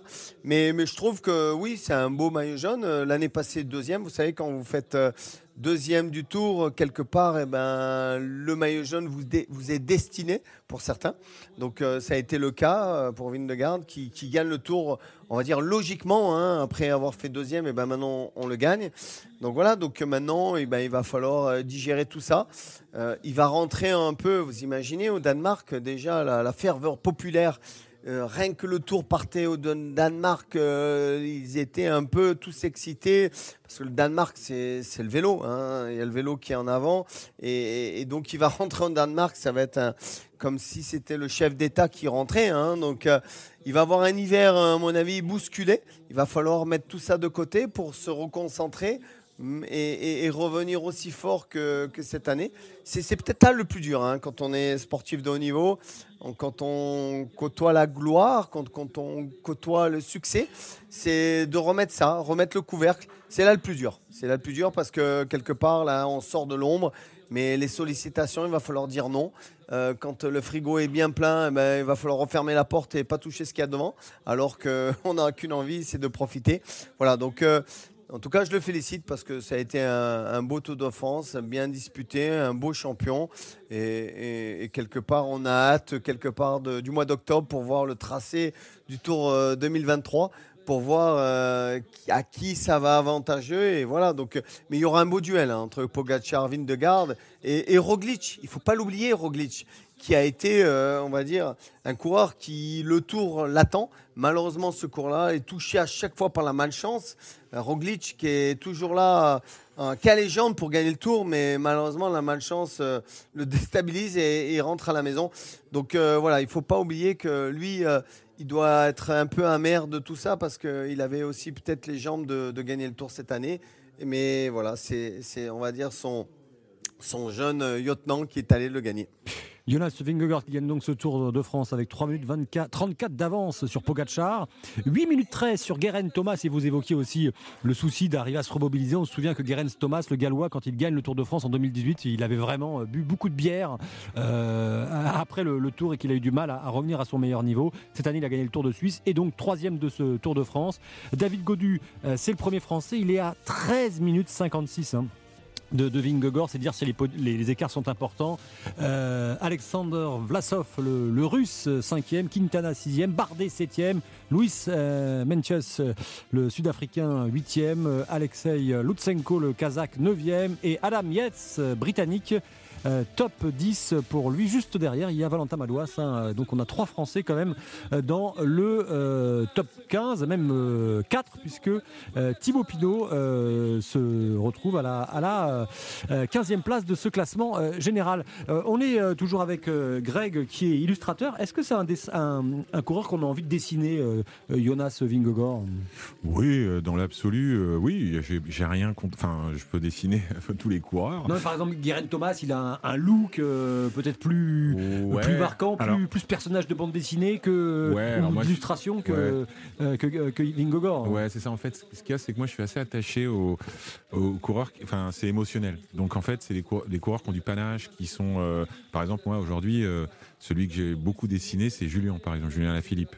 parce que, voilà, moi, pour que j'ai envie de dessiner un coureur ou un sportif, il, faut faut qu'il y ait une émotion ou quelque chose qui m'est moi ému et, de, et, euh, inspiré. Voilà. Donc après les coureurs comme Vingegaard, euh, même Pogacar c'est différent parce que Pogacar on, le voit un peu toute l'année. On le voit, il est, capable de gagner des grandes classiques, euh, il est capable de gagner des grandes courses à étapes. Des, des, coureurs, des profils du type Vingegaard, je pense qu'ils sont un peu plus des profils coureurs du Tour, voilà, préparés pour le classement général, etc. Donc un peu moins flamboyants, enfin à mes yeux. Euh, on va rappeler comme le classement complet euh, maillot jaune pour Vingegaard, maillot à poids pour euh, Vingegaard, maillot vert pour euh, Wood van Aert, donc la même équipe, la Jumbo Visma, super combatif pour Wood van Aert. le seul maillot distinctif finalement qui leur échappe, c'est le maillot blanc de meilleur jeune pour Pogacar. Et puis les équipes, c'est pas Jumbo Visma, c'est Nimo Vistar qui s'est fait une spécialité du classement par équipe. C'est Ineos, l'équipe britannique, qui remporte ce classement par équipe. je me tourne vers, vers vers vous, euh, euh, qui êtes euh, membre de l'ACBB, club amateur, David Chenel, mais club historique hein, pour les Jeux de Paris. Ça fera un siècle que vous existez, c'est ça 100 ans, oui. Bientôt 100 ans, créé donc en 1924. Vous, c'est un, un, un, coureur qui vous plaît, ce Vingegaard si, voilà, si je dois vous demander entre Vingegaard, Pogacar ou, ou Bernal, c'est quoi votre genre? Ah, Moi, je préfère largement Pogacar. Donc, euh, c'est personnel. Je pense qu'il a ouais, plus flamboyant, plus, euh, plus attaquant. Et comme était dit avant, plus, plus complet, c'est-à-dire qu'on l'a vu, il peut gagner des classiques, des grands tours. Donc c'est un coureur qu'on peut voir toute l'année, vraiment devant tout le temps. Ouais. Donc voilà, ma, ma, préférence va à lui, mais bon. Euh, on, on, va rejoindre euh, Cathy Marsal. Cathy Marsal, championne du monde en 1990, mais surtout, elle vit au Danemark depuis très longtemps et euh, en début de tour et puis à, à mi-parcours, elle nous avait fait un petit point sur Vingegaard. Bonsoir Cathy. Bonsoir. Alors c'est gentil parce que là je sais que vous êtes en train, euh, vous étiez aussi dans la caravane publicitaire du Tour de France et là vous êtes en train d'enlever de, les, les, autocollants euh, qui, ont, qui sont posés sur les voitures, qui sont souvent des voitures de location. C'est bon, vous avez réussi à, à terminer le travail? Oui, oui, on a, on a demandé à Tourtel de nous aider et ils sont, on s'y est mis à 10. Euh, en 5 minutes, c'était papier. euh, Cathy, euh, Richard Virenque nous disait euh, ça va vraiment être une star lorsqu'il va rentrer chez lui, Jonas Vingegaard. C'est, vous savez ce qui est prévu pour lui, pour son retour euh, Vous qui êtes évidemment toujours en, en relation avec votre famille qui, qui au Danemark, et là vous êtes juste parti du Danemark pour, pour suivre le Tour de France? En général, quand des sportifs de haut niveau réussissent aussi bien, il y a une petite tradition, c'est de les attendre à l'aéroport et les pompiers euh, de l'aéroport euh, aspergent l'avion avec, euh, avec de l'eau. Et puis ensuite, il y, a des, il y a des crêpes à la mairie de Copenhague. Et ça, c'est une tradition. On invite pour manger des crêpes à la, à la mairie de Copenhague, juste là où il y avait l'arrivée du chrono sur la place de la mairie. Parce que ça a vraiment été un, tour pour le, le Danemark. Départ du Danemark avec une foule impressionnante. Euh, victoire euh, d'étape pour euh, Magnus Kort Nielsen à, à, à Megève, qui au début a eu le maillot à poids et qu'on a beaucoup vu à l'avant de, ce Tour de, France. Magnus Kort. Il y a eu Mats Pedersen, l'ancien champion du monde, qui s'est imposé à Saint-Etienne. Et puis Vingegaard au Granon et à, à Otakam. Et puis bien sûr ce, ce, maillot jaune. C'était vraiment un, tour totalement réussi au Danemark. Ah ben, L'histoire est belle. Hein. Un, un, grand départ au Danemark, euh, un Tour de France gagné par un Danois, euh, on ne pouvait pas rêver mieux. Et je peux vous dire qu'aujourd'hui, euh, il y avait 20 000 supporters danois sur les Champs-Élysées. Et euh, on sent déjà euh, que les Danois ont fait le déplacement pour venir l'accueillir sur les champs et le féliciter de, son exploit. Il va, ça va être, euh, ça va être une, folie, une folie pure quand il va rentrer au, Danemark, c'est clair. Et alors parfois on dit quand on a un champion, on a envie de se mettre au vélo, mais au Danemark, ou en tout cas de faire la discipline dans laquelle on est champion, par exemple, régulièrement après les Jeux Olympiques, lorsque la France gagne des titres en handball, il y a un nombre de licenciés en augmentation à la rentrée qui suit. Euh, mais sauf que là, le, vélo c'est déjà tellement répandu au Danemark. Euh, Est-ce que ça peut avoir une incidence, ce, euh, ce, cette victoire de Jonas Vingegaard? Bah, je pense, oui. I mean, tous les jeunes qui le regardent à la télé, ça va, ça va donner des envies. Il y a beaucoup de clubs de jeunes. Le cyclisme est vraiment ludique au Danemark. Il y a beaucoup d'activités en fait, à côté du vélo, il n'y a pas que le vélo. Quand on est jeune, ils font des, des camps d'entraînement où ils font pas de vélo, ils s'amusent et ils font de, de l'escalade, euh, ils font plein de choses. Donc, euh, je pense que oui, ça va, ça va, ça va remplir les clubs et puis on espère que ça va donner des idées à des petits jeunes de faire pareil. Hein. Cathy Marsal, avant de nous quitter, euh, une question sur ce Tour de France euh, féminin qui fait son retour. Euh, vous, vous l'avez connu dans les années 90 lorsqu'il existait, lorsqu'il avait bah, finalement ses lettres de noblesse et puis il avait totalement disparu. Il était parti d'abord dans l'oubli, puis ensuite il a totalement disparu. Il est revenu. Ce Tour de France, qui la première étape est arrivée sur les Champs-Élysées avant les, les, garçons et il va durer huit jours pour aller dans l'est de la France jusqu'à la super planche des belles filles. C'est un tour que vous allez suivre, j'imagine, avec passion. C'est clair, euh, je pense qu'un un nouveau Tour de France euh, organisé par Asso, euh, ça ne peut être que, que, bénéfice pour le cyclisme féminin. Et on voit bien sur le Tour de France et sur toutes les courses que Asso organise, c'est impeccable et le, le, cyclisme féminin va, va en tirer beaucoup de bénéfices. Merci beaucoup, Cathy Marsal. Euh, et puis bon retour au, au Danemark. Euh, merci. Euh, merci à vous. merci. Et puis encore une fois pour votre analyse, votre disponibilité. Cathy Marsal qui a été championne du monde, je le rappelle, en 1990 et puis aussi sélectionneuse hein, de l'équipe du Danemark féminine. Bon retour. on est toujours en studio avec Greg Sénaris, avec Richard Viran, l'homme qui gravissait les, les, les montagnes et récupérait euh, sur les Champs-Élysées le, maillot à poids. Et puis euh, David Chenel de l'ACBB.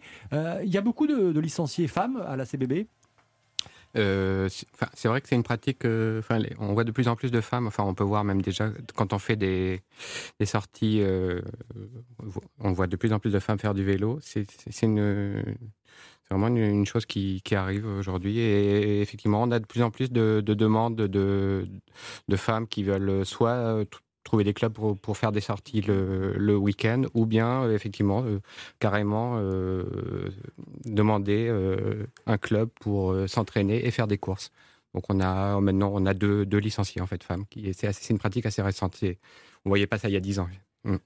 Greg, vous, dans vos illustrations aussi, euh, les cyclistes femmes, ça va devenir euh, votre prochain ouvrage? Bah oui, c'est possible, sachant que je, moi, je, je, je travaille déjà en collaboration avec euh, bah, la, la, plus grande championne française actuelle, qui est Audrey Cordon-Rago, avec qui euh, je travaille depuis quelques années. Voilà, euh, je travaille avec elle sur ses cartes pour les supporters, des, des affiches.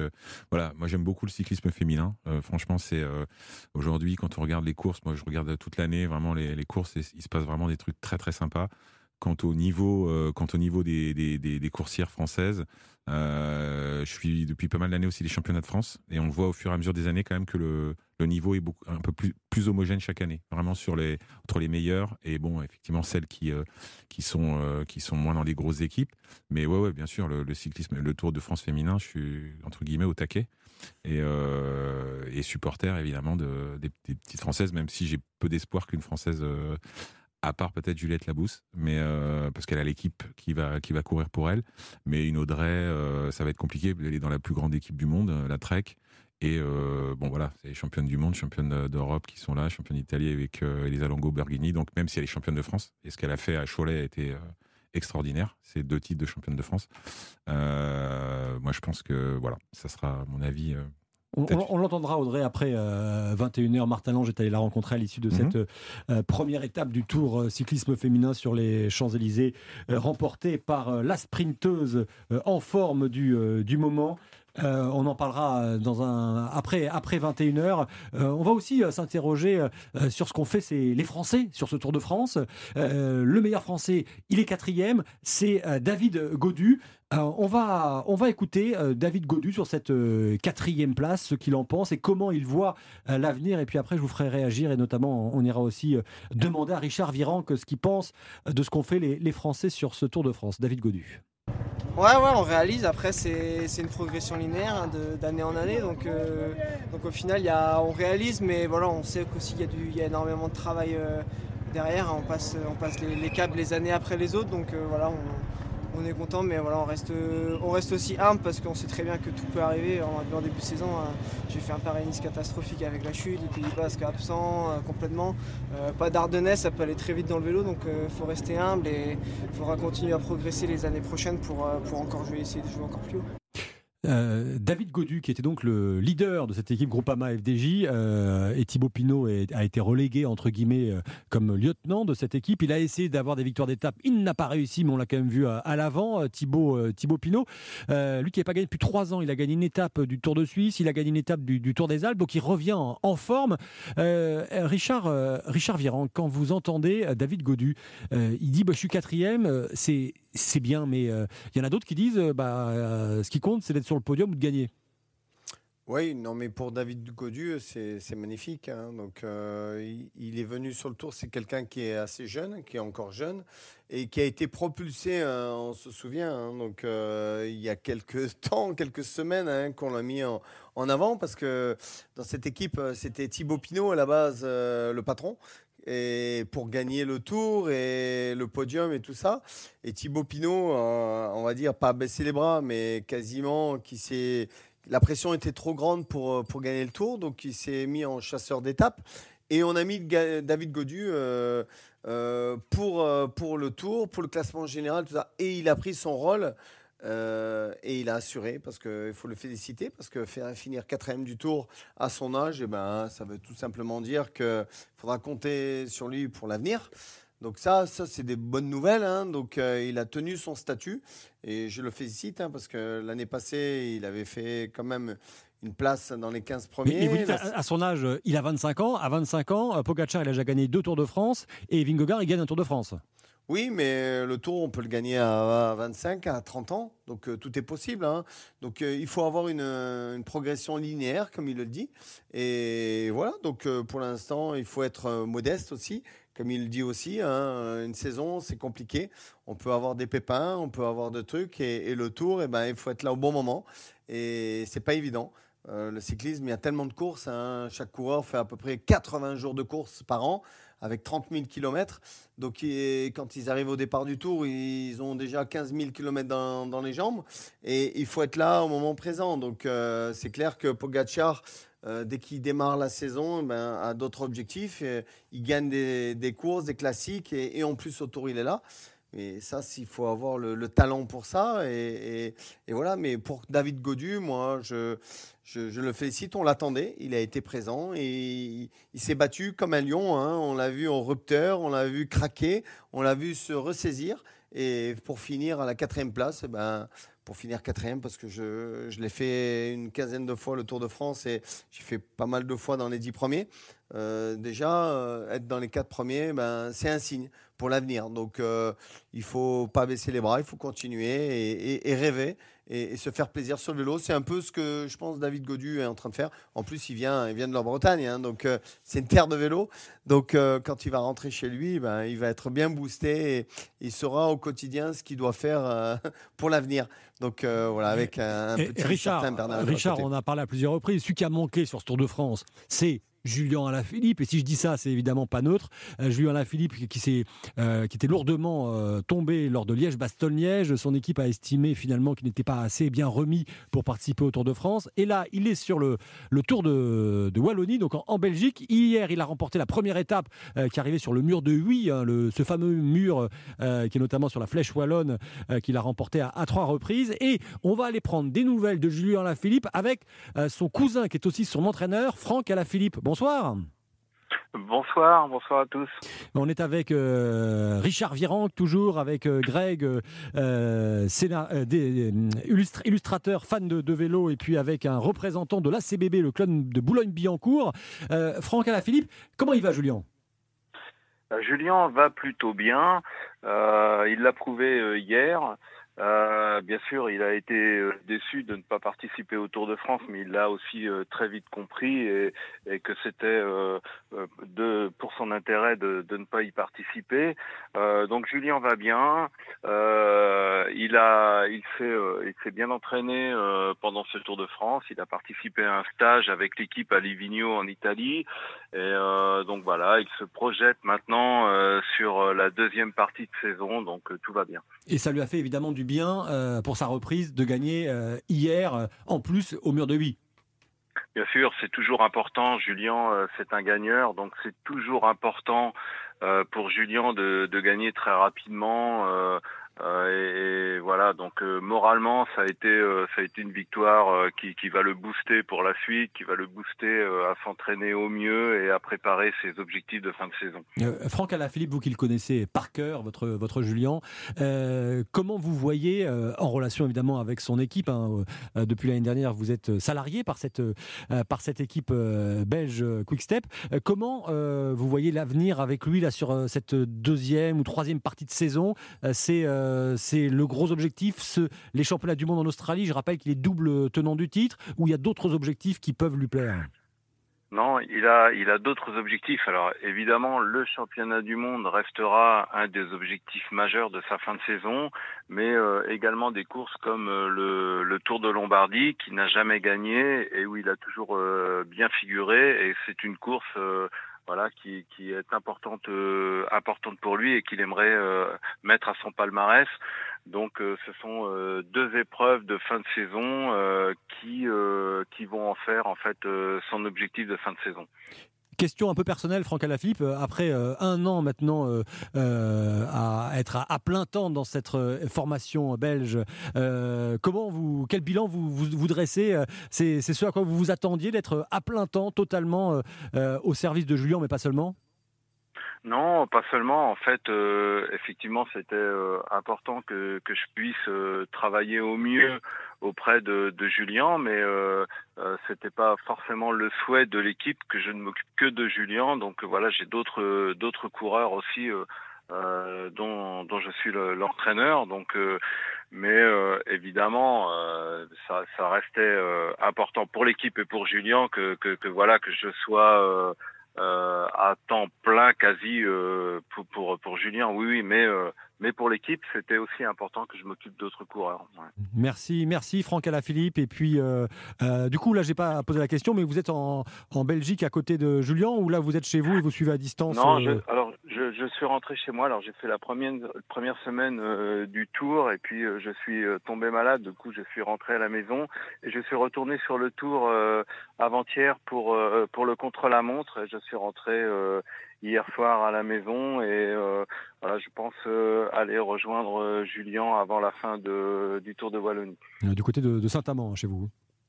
Je, je suis actuellement sur Saint-Amand et voilà, et je pense aller rejoindre Julien avant la sur les, les deux dernières étapes du Tour de Wallonie.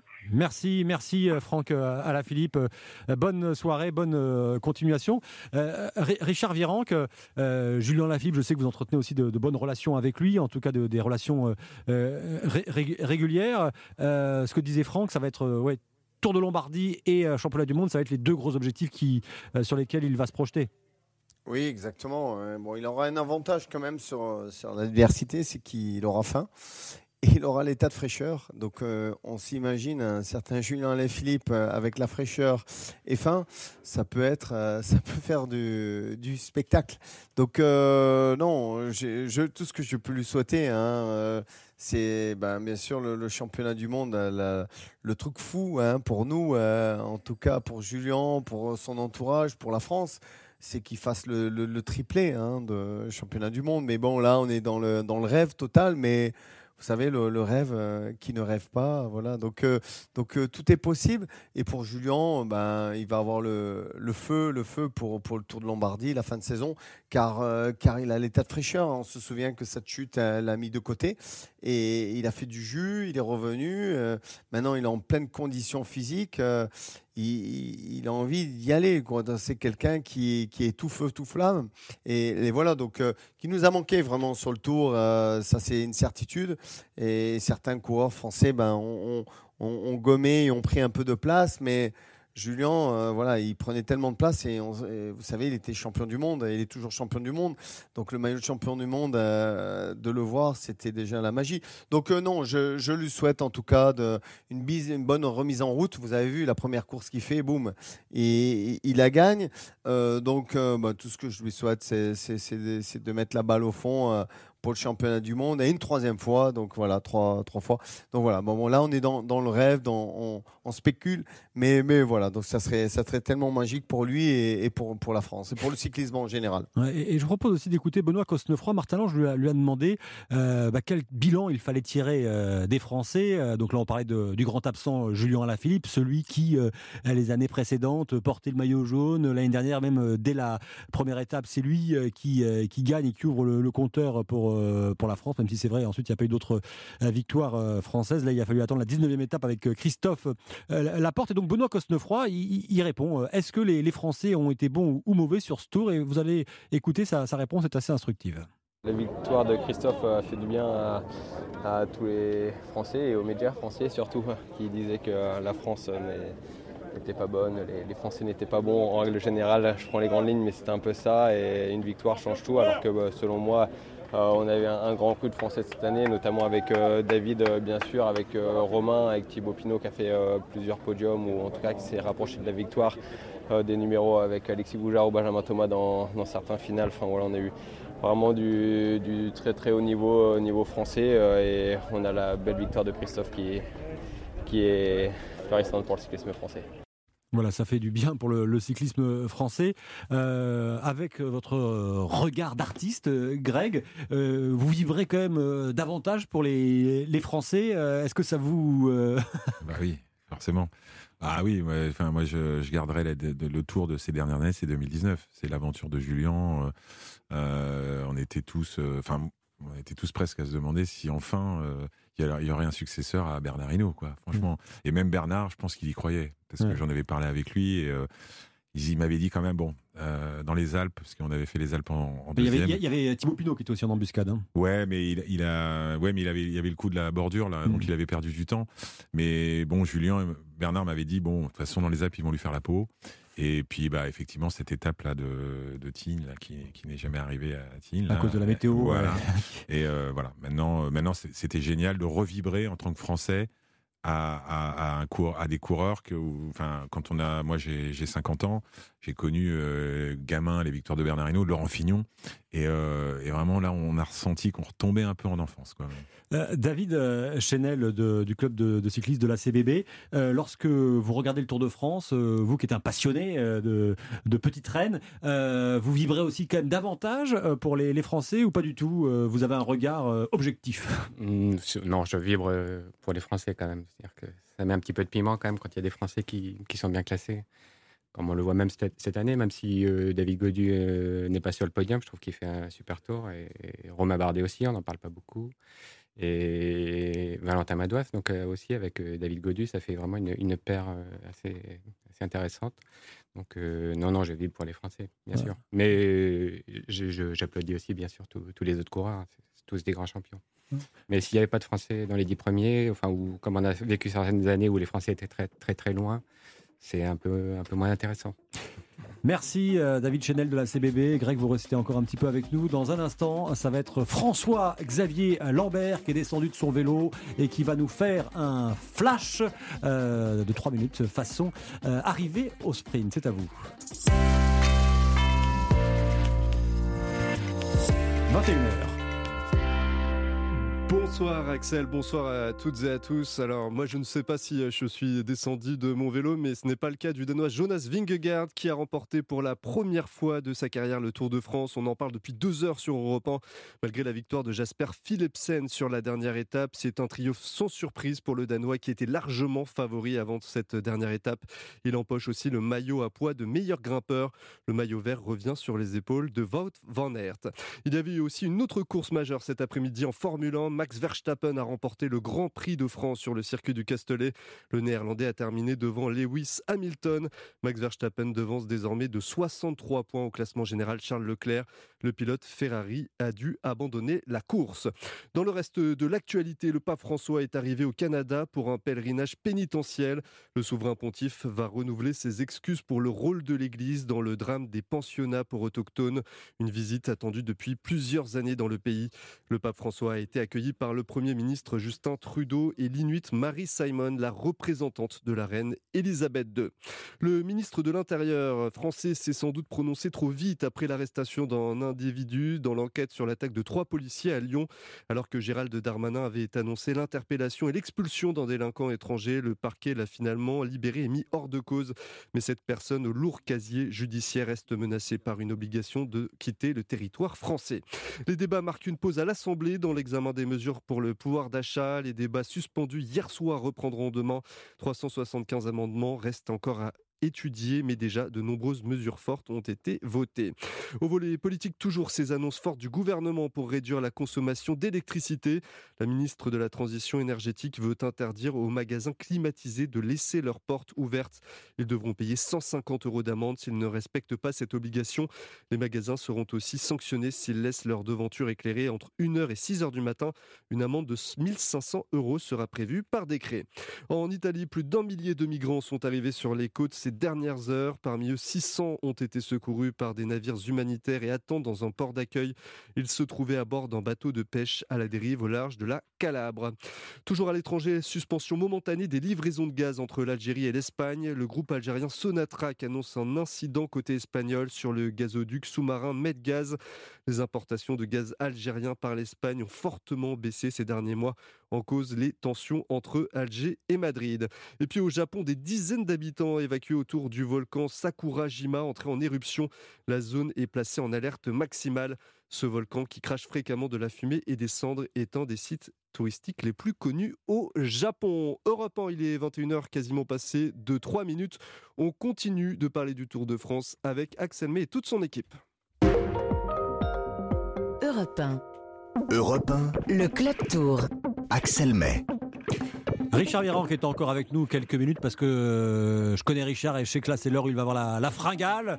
Euh, on est avec euh, Greg, auteur notamment de Légende cycliste chez Solar Edition et puis avec un représentant du, cyclisme d'en bas. Et encore une fois, quand je dis ça, c'est pas du tout négatif ni péjoratif. L'ACBB Club de Boulogne-Billancourt qui va fêter bientôt ses 100 ans. L'autre actualité du jour, c'est le cyclisme féminin. Euh, voilà, le, retour de la, grande boucle. Allez, on se souvient évidemment de Gianni Longo qui à l'époque. Vous regardiez dans les années 90, ah bah, Greg euh, bah, C'était le duel Gianni Longo, Maria Canins. Hein. L'italienne, voilà, à l'époque. Trois victoires pour l'italienne, deux pour euh, Longo. Bah oui, Gianni, elle court encore. Hein. Ouais, bah, elle, a, plus de 60 ans, je crois. Elle est toujours sur son vélo. Elle a, Non, non, mais c'est sûr. Bah, ça je pense que ça n'avait pas grand chose à voir avec, ce que, avec le cyclisme féminin d'aujourd'hui, hein, de toute façon, puisqu'à l'époque, bah, elles étaient 90% euh, euh, amateurs, en fait, hein, au niveau des, des, des, coursières. Aujourd'hui, bon, ça se professionnalise quand même, et, euh, et le niveau, quand même, beaucoup, beaucoup plus élevé. Donc c'est sûr que c'est plus, je pense, plus intéressant. Euh, vous, David euh, Fresnel, vous allez regarder euh, Chanel, pardon, euh, vous allez regarder la, la grande boucle féminine où Madame a dit non, c'est parce que Madame qui est à côté, je précise, et vous disiez, elle, supporte la télévision et la radio quand vous regardez toutes les courses. Si, si, ouais, je, pense que je vais regarder. En fait, on a toujours la petite nostalgie à la fin du tour parce qu'en fait, tout s'arrête d'un seul coup et là, je pense qu'on va pouvoir prolonger une, semaine de plus. Donc c'est, non, c'est bien. Je pense que je vais regarder. Ouais. La, la, première édition de ce Tour de France, nouvelle formule. Euh, avec les mêmes maillots, maillot jaune, maillot à pois, maillot vert, maillot blanc. Euh, on va être dans un instant avec euh, un responsable d'équipe. On va parler de ce cyclisme féminin. Aujourd'hui, c'était donc la, première étape et, il partait, elle partait de, devant la Tour Eiffel. Elle faisait ensuite des tours de circuit, le même que celui des, garçons, avec une arrivée sur les Champs-Élysées. Et c'est la coureuse en, forme, la, coursière, comme on dit dans le jargon, en, forme du moment, la néerlandaise Lorena Wibbs, qui s'est imposée au sprint, 15e ou 16e victoire hein, de, la, de la saison euh, pour celle euh, qui court sous les couleurs de, DSM. Et vous évoquez tout à l'heure euh, la jeune Labousse. oui, Juliette Labousse dans l'équipe de, Juliette Labousse. c'est ça, qui et qui a remporté l'étape reine du, du Giro féminin qui s'est tenu là il y a quelques jours. C'est ça, et le Tour de Burgos féminin aussi. Bah, en fait, vous y connaissez, vous êtes un, futur consultant de cyclisme ah, féminin, mais, Greg. Je, mais je viens quand vous voulez. Hein. Moi, je, moi, franchement, je coûte pas cher, il n'y a pas de problème. Euh, eh, vos, favorites, c'est quoi pour ce Tour de France euh, féminin? Bah, voilà, les Pays-Bas quand même dominent le cyclisme féminin. Hein. Ouais, mais les Italiennes reviennent en force quand même depuis euh, depuis quelques années. elles trustent quand même pas mal de classiques. On parle de Elisa Longo-Borghini euh, qui a gagné euh, Paris-Roubaix, euh, Elisa Balsamo qui a gagné, est championne du monde. non, les Italiennes, elles, en voient quand même. Hein. donc, effectivement, les Hollandaises, c'est un peu historique. Mais effectivement, je parierais quand même peut-être plus sur une Annemiek van, Vleuten, quand même pour la victoire finale avec euh, tout de suite en ligne Stéphane Delcourt, manager général de l'équipe FDJ Suez, à un nouveau sponsor depuis peu, euh, Futuroscope. Euh, bonsoir Stéphane. Bonsoir Axel. Euh, moi je me souviens il y a quelques années, euh, lorsqu'on allait sur les, courses féminines, c'était le début où les organisateurs remettaient euh, les courses féminines avant les courses masculines. Par exemple, la Flèche Wallonne, il y avait le matin les filles, puis ensuite il y avait les, garçons. À l'époque de Jeannie Longo, le tour féminin se courait le matin même des épreuves masculines. Là, option totalement différente choisie par ASO, l'organisateur du, du Tour de France. Déjà, le manager que, vous êtes, là, vous avez changé de dimension avec ce tour féminin. Oui, c'est sûr, il y aura un avant et un après tour euh, de France Femmes. On l'a vu, il y a un engouement qui est, très fort. On l'a, le plus bel exemple était Paris-Roubaix l'année dernière, où directement on a eu un engouement. Donc c'est sûr que là, sur huit jours, ça va nous permettre de grandir et de nous structurer encore plus. Présentez votre, votre équipe pour les auditeurs euh, qui ne sont pas toujours au fait du, cyclisme euh, féminin. vous avez des prétentions pour le classement général? Oui, exactement. Notre équipe est, une, vieille équipe parce qu'elle est de, on l'a créée en 2006 et aujourd'hui on atteint notre meilleur niveau. On est numéro 2 ou 3 mondial de, selon, les, selon les semaines et euh, on attaque ce Tour de France avec pas mal d'ambition parce que cette année, euh, avec notre italienne Marta Cavalli, on a remporté la Flèche Wallonne, on a remporté l'Amstel Gold Race et euh, en début de mois a fait deuxième du Tour d'Italie derrière Annemiek van Vleuten. elle a remporté aussi le, le, Mont Ventoux, hein, je crois, challenge. Exactement, donc c'est vrai qu'on a pas mal d'ambition, puis on a plusieurs cartes. Euh, nous, on axe tout sur le général, mais avec euh, notre danoise Cécilie Outroupe Ludwig et notre française euh, Evita Music qui avait fait second au Tour de Burgos derrière Juliette Labousse. Elle est votre danoise, vous vous disiez euh, Outroupe Ludwig. elle, elle a vibré avec la victoire de Jonas Vingegaard. Vous en avez parlé un petit peu avec elle? Oui, évidemment, on en a parlé. On on a fait un peu de comparaison sur euh, ce qu'on a fait le briefing de les stratégies de course. clairement, on s'est dit, bah nous on a plusieurs cartes. Van Vleuten c'est Pogacar, nous on est la Jumbo parce qu'on a on a deux cartes qui peuvent euh, qui peuvent clairement la mettre en difficulté. Donc euh, la Jumbo nous a fait voir qu'avec de l'audace, on, pouvait renverser le, la favorite, donc ou le favori. On va essayer de faire la même chose sur nos huit jours. Euh, dans un instant, on sera avec euh, Vicky Carbonneau, euh, auteur notamment de En danseuse, qui nous raconte l'histoire des, championnes du cyclisme féminin. Deux dernières questions, Stéphane. D'abord, le fait, encore une fois, qu'il y ait ce tour féminin qui refasse, qui fasse son, son, retour, est-ce que vous êtes en train, vous avez le sentiment d'être à, une, à un tournant de l'histoire du cyclisme? Oui, je pense. C'est vrai que depuis 5 ans, comme vous l'avez dit, avec l'arrivée de nouvelles courses, on a franchi les étapes euh, une par une. Là, on arrive dans une nouvelle ère avec aujourd'hui, je pense, 90% du peloton euh, féminin du ou 80% du tour féminin de, de, cette année qui est professionnel et ça sera 100% l'année prochaine, c'est sûr. Euh, les divisions vont se faire progressivement et j'espère qu'on va réussir à créer des modèles avec, en remplissant les écoles de vélo de, petites filles. Demain. 24 équipes, 144 coureuses au départ. Il y a eu un, abandon là chez une coureuse de Cofidis, je crois, qui, a chuté euh, sur les, sur les Champs-Élysées euh, aujourd'hui. Il y a plusieurs équipes françaises. Euh, vous, avant, il n'y avait que vous hein, comme véritable équipe professionnelle ou semi-professionnelle oui, c'est vrai que à bout de 17 saisons, on a un peu plus de recul. On a souvent été les seuls où des projets sont venus mais se sont essoufflés. Après, les, projets qui arrivent depuis quelques années sont, beaucoup plus structurés, hein, sont souvent liés au cyclisme masculin, comme, comme Cofidis ou, ou Arkea. Donc, je, suis un peu moins inquiet et la densité commence à arriver dans, dans, dans les jeunes françaises et euh, on peut être optimiste pour le futur, même si on n'est encore que la seule équipe française dans le Women World Tour.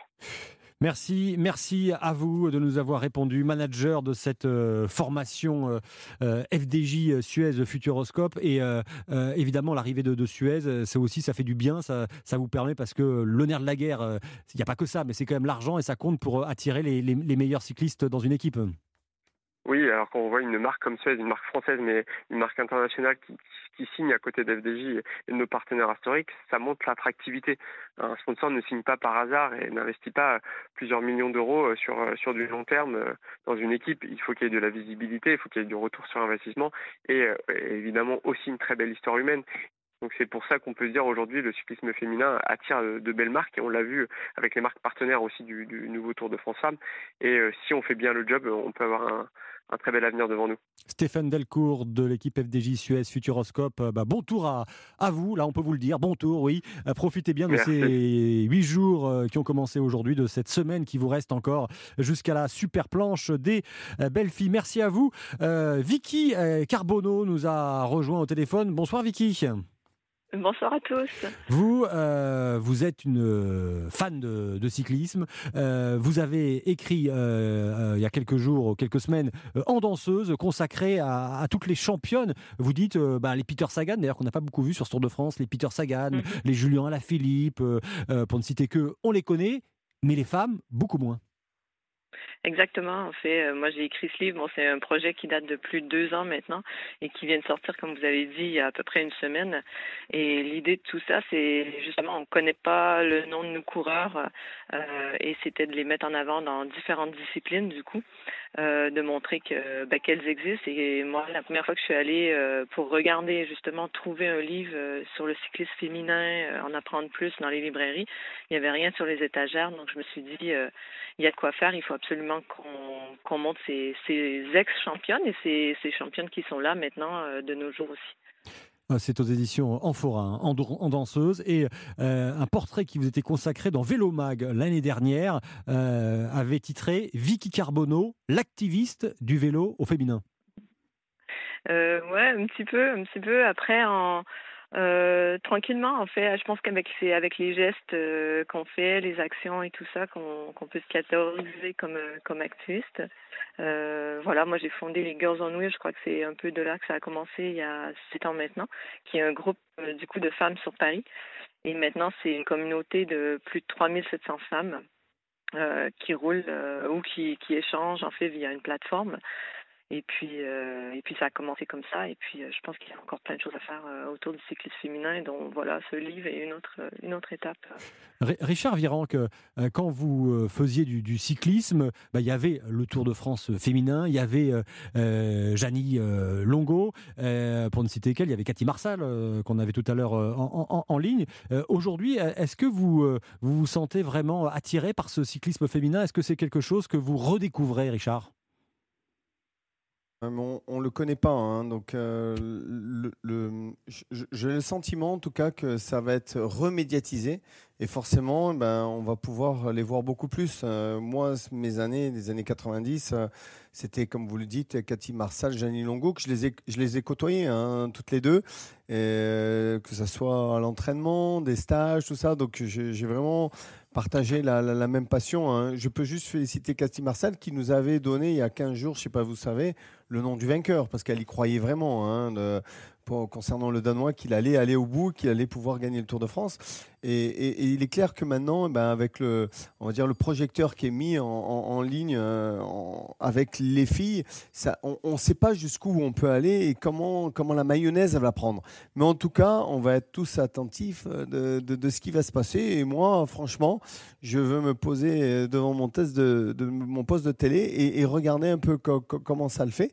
Et, voilà, peut-être on va, on va être très attaché à- au, cyclisme fé- féminin moderne. En tout cas, je le souhaite. En tout cas, il y a tout est mis en œuvre pour cela. Et comme vous le dites, un, plus presque 150 participants.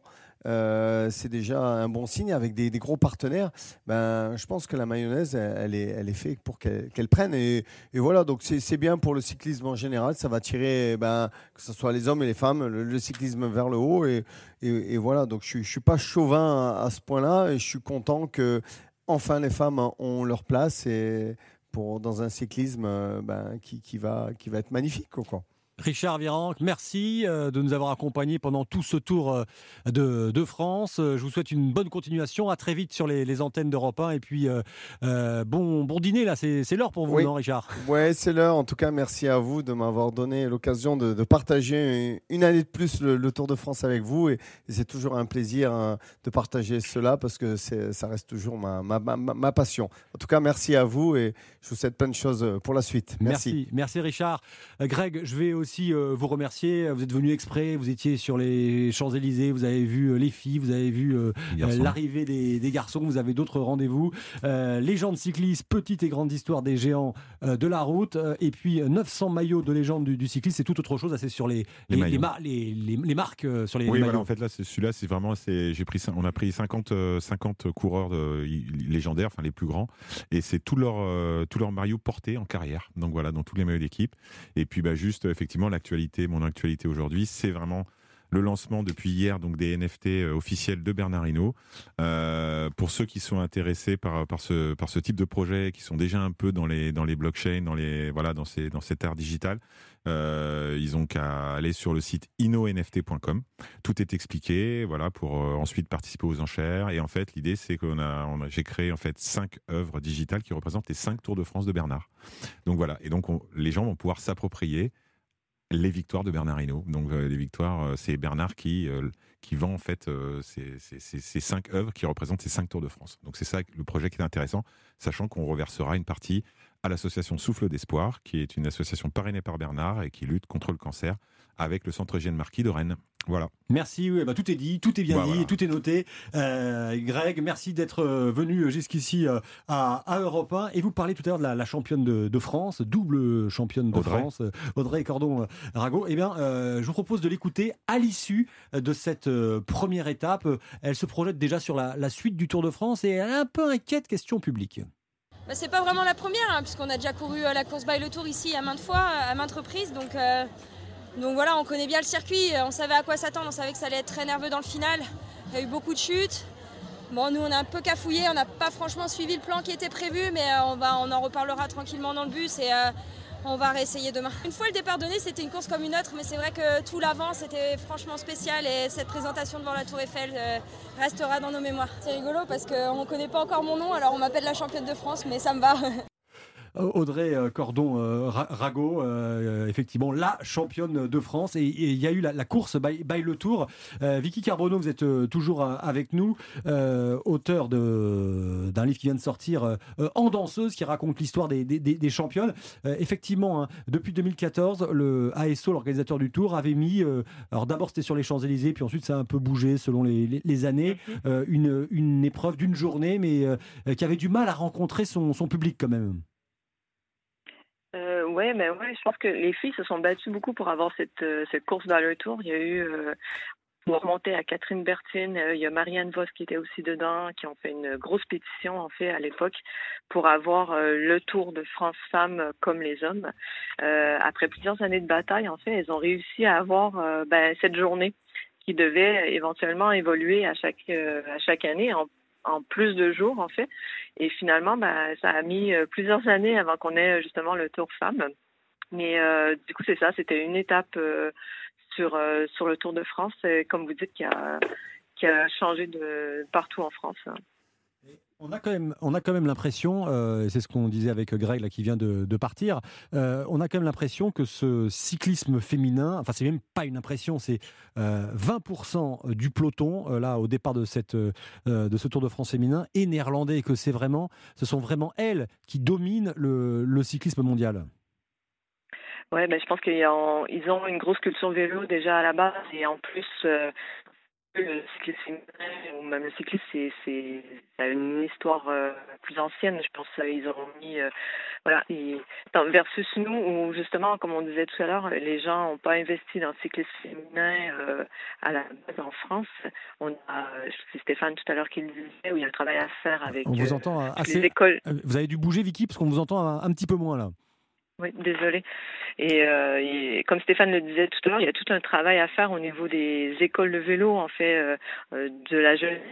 Et du coup, pour justement avoir de plus en plus de féminines qui évoluent au niveau français.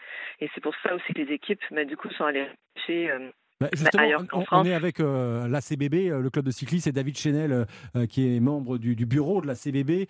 Euh, ce club de Boulogne-Billancourt euh, euh, acquiesce. hein. vous dites, euh, oui, il faut vraiment arriver à, à dynamiser ce cyclisme féminin, même si vous expliquez tout à l'heure que pour la première fois, vous avez euh, des, des licenciés et E ES. Oui, oui, on a des- de plus en plus de licenciés, mais après, il faut, faut trouver des courses. Je vois dans les, enfin, dans les petites catégories, euh, comme il y a très très peu de féminines, en fait, elles sont obligées de courir avec les garçons. Donc c'est, alors elles peuvent choisir leur catégorie, mais c'est compliqué. Il y a, en Ile-de-France, il doit y avoir euh, peut-être deux ou trois courses euh, par, saison euh, purement féminines. Donc c'est quand même une pratique qui reste compliquée pour les femmes. Donc je pense que ça va, ça va évoluer, mais il y a encore pas mal de choses à faire, je pense. Merci en tout cas d'être euh, venu euh, jusqu'ici, euh, David Chenel, en, famille. Je vous ai fait rater l'arrivée sur les Champs-Élysées, mais vous l'avez vécu à Europe 1, c'est pas mal comme expérience aussi. Oui. Euh, merci à madame et à, la- et à votre fille qui ont été très patientes euh, d'être venues jusqu'ici. Et puis n'hésitez pas à aller pousser la porte de la CBB si vous voulez faire du, du vélo. La, la difficulté, c'est qu'en région parisienne, il faut tout de suite, tout de suite aller en vallée de Chevreuse. Vallée de Chevreuse, oui, tout à fait. Ouais, c'est la petite difficulté. Ou à Longchamp, mais bon, c'est différent. On tourne en rond et c'est un peu plus dangereux. en tout cas, je, je vous remercie d'avoir donné la parole au club amateur et, et c'était une très bonne expérience. Et je- je- j'en profite pour passer une petite dé- dédicace à, à Philippe, le président de la CBB, et Jean-Claude, euh, responsable course, qui se reconnaîtront. Eh ben, merci, merci beaucoup. pour cette dédicace. Merci à vous. Euh, on va vous raccompagner euh, en dehors de ce, de ce studio. On est toujours avec euh, Vicky Carbonneau, euh, directrice de collection et qui vient de publier En danseuse aux éditions Amphora. Et puis on est avec Stéphane Javalet. Bonsoir. Oui, bonsoir. Vous, euh, ça fait longtemps que vous êtes à la tête euh, de Saint-Michel-Aubert 93. Alors, ça a, comme toutes les équipes, changé de nom. Le nom actuellement, c'est Saint-Michel-Aubert 93. Et euh, là, vous êtes euh, à Meaux, où dorment les, les coureuses ce soir avant euh, la deuxième étape demain, parce que vous aussi, euh, vous avez monté votre structure féminine. Oui, on a monté, euh, pas d'hier, ça fait plus de dix ans qu'on a euh, ouvert notre projet sportif au cyclisme féminin. Et euh, cette année, on avait décidé de passer le cap, euh, passer un petit peu en avant vers le monde professionnel. Et puis finalement, on y était à grands pas. Quoi. Depuis le début de saison, on, on investit dans le monde du cyclisme professionnel féminin. Quoi. Vicky Carbonneau, quand vous entendez ça, euh, ça fait plaisir à, à la. Alors tout à l'heure, j'employais le terme l'activiste du vélo féminin, euh, reprenant euh, le titre d'un portrait qui vous avait été consacré dans Vélo Mag, même si ça semblait euh, pas euh, vous satisfaire pleinement comme titre, mais ça vous, ça vous fait plaisir d'entendre comme ça des directeurs sportifs, directeurs his- historiques, hein, Stéphane Javalet, eh ben, développer vraiment une branche féminine? Ah bah, c'est super important. Je pense que si on veut le cyclisme féminin éventuellement, euh, il faut justement que tout le monde investisse, euh, il faut que tout le monde y croit et qu'on soit supporté autant euh, par les femmes que par les hommes en fait pour que, que ça croisse et que tout le monde mette un petit peu. En fait, je ne vois pas pourquoi on le fait déjà pour les hommes et qu'on ne ferait pas pour les femmes du coup. Euh, Stéphane Javalet, quand même, quand on regarde votre équipe, c'est dur déjà en tant qu'équipe masculine, lorsqu'on n'est pas dans l'élite, euh, de participer aux, courses. Il faut être invité euh, pour participer aux courses professionnelles les, les plus importantes. Et là, vous avez lancé, donc, il y a plusieurs années, cette section féminine. On pourrait se dire aussi, bah, vous aimez les difficultés, les challenges. Oui, c'est pas un challenge, c'est surtout que le cyclisme euh, féminin il se conjugue, se conjugue à Aubert. On a, on a eu une structure d'N euh, nationale amateur. On avait été au bout de nos rêves avec euh, plusieurs fois la Coupe de France et, c'est surtout pour les pour les filles en elles-mêmes qu'on a dit peut-être qu'on passe au-dessus et chose qui a été faite. Bon, c'est évident que ça pose un certain problème de financement, mais le projet plaît aux partenaires, mais euh, ma foi, il est tellement énergisant et symbolique. euh, on n'est pas là par, par opportunisme, on est là par, conviction et, et la foi qui, est toujours en nous euh, dans le projet d'Aubert 93. Ouais. Euh, avec l'équipe masculine participer au Tour de France, pour l'instant, c'est pas envisageable. Et finalement, vous découvrez le Tour de France avec, avec les femmes. Bah, c'est- disons que c'est un retour, un retour puisqu'on l'avait fait cinq fois avec les hommes. Et euh, c'est une possibilité de revenir dans le tour, mais ce n'était pas la raison pour, pour laquelle on a, on a, travaillé avec euh, notre équipe féminine. C'est euh, un aboutissement d'un bon début de saison d'une équipe jeune euh, professionnelle. Quoi. Et vous avez votre euh, favorite sur ce Tour de France. Euh, Est-ce que, comme beaucoup, vous pensez que euh, Annemiek van Vleuten, avec sa formation Movistar, hein, la formation Movistar espagnole, qui a d'ailleurs été une des premières aussi à mettre en place vraiment une branche féminine, elle est l'ultra favorite de ce Tour féminin?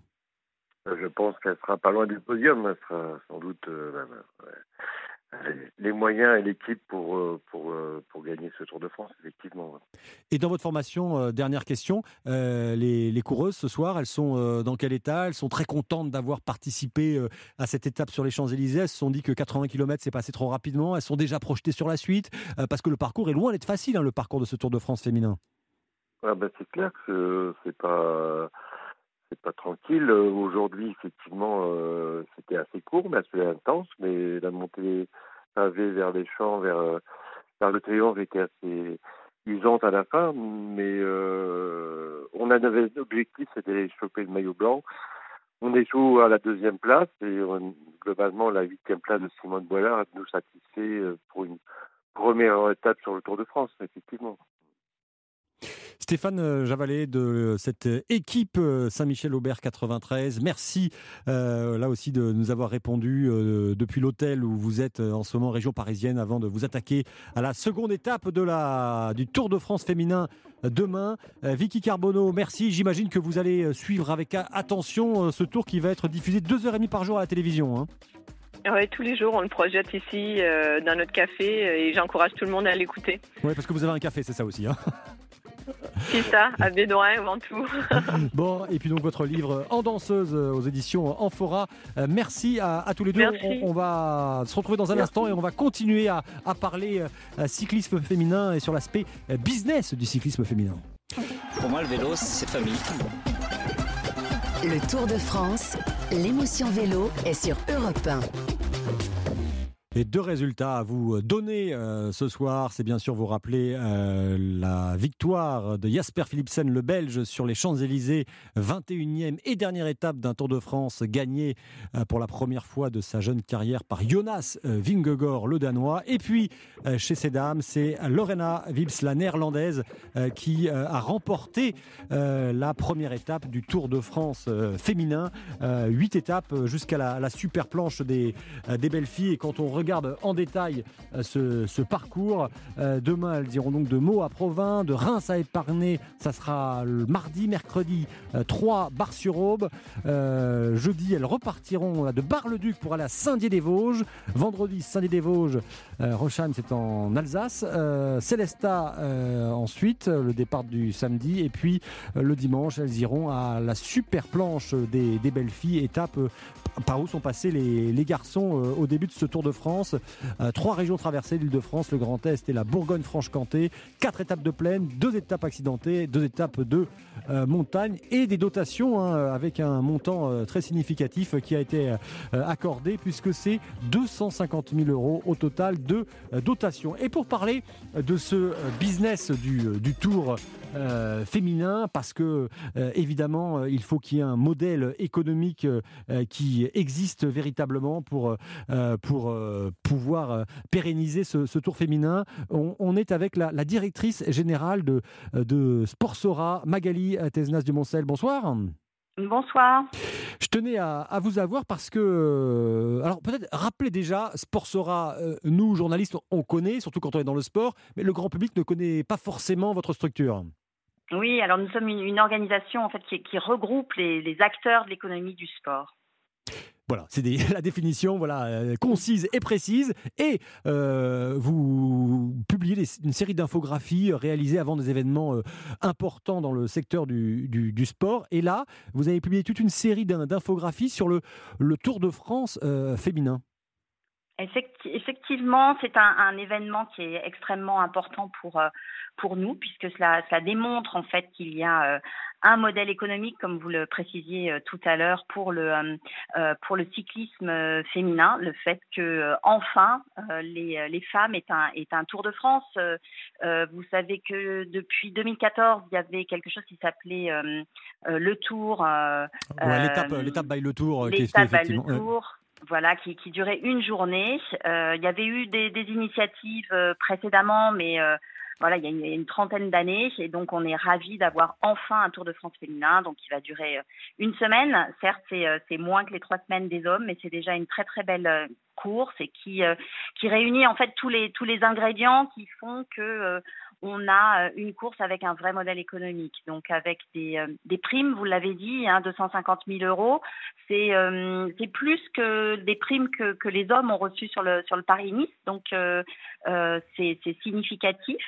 avec des équipes maintenant professionnelles, parce que c'est important aussi, là vous voyez l'influence de, de l'UCI, en fait, des, des organisations qui ont mis en place euh, des grandes institutions sportives qui ont mis en place donc des, salaires, euh, des salaires euh, minimums pour les pour les pour les coureuses qui sont maintenant professionnelles parce que jusqu'à il y a quelques années, bah, c'était des, femmes, des grandes sportives qui, devaient travailler à côté, hein, qui pouvaient pas vivre de leur sport et donc forcément bah, les, performances n'étaient pas forcément à la à la hauteur. donc là maintenant, on a des, équipes professionnelles qui sont rémunérées euh, correctement. Aujourd'hui, le salaire moyen, euh, c'est à peu près de 27 000 euros euh, bruts par an, avec un objectif en, 2023 de 32 000, 32 000 euros.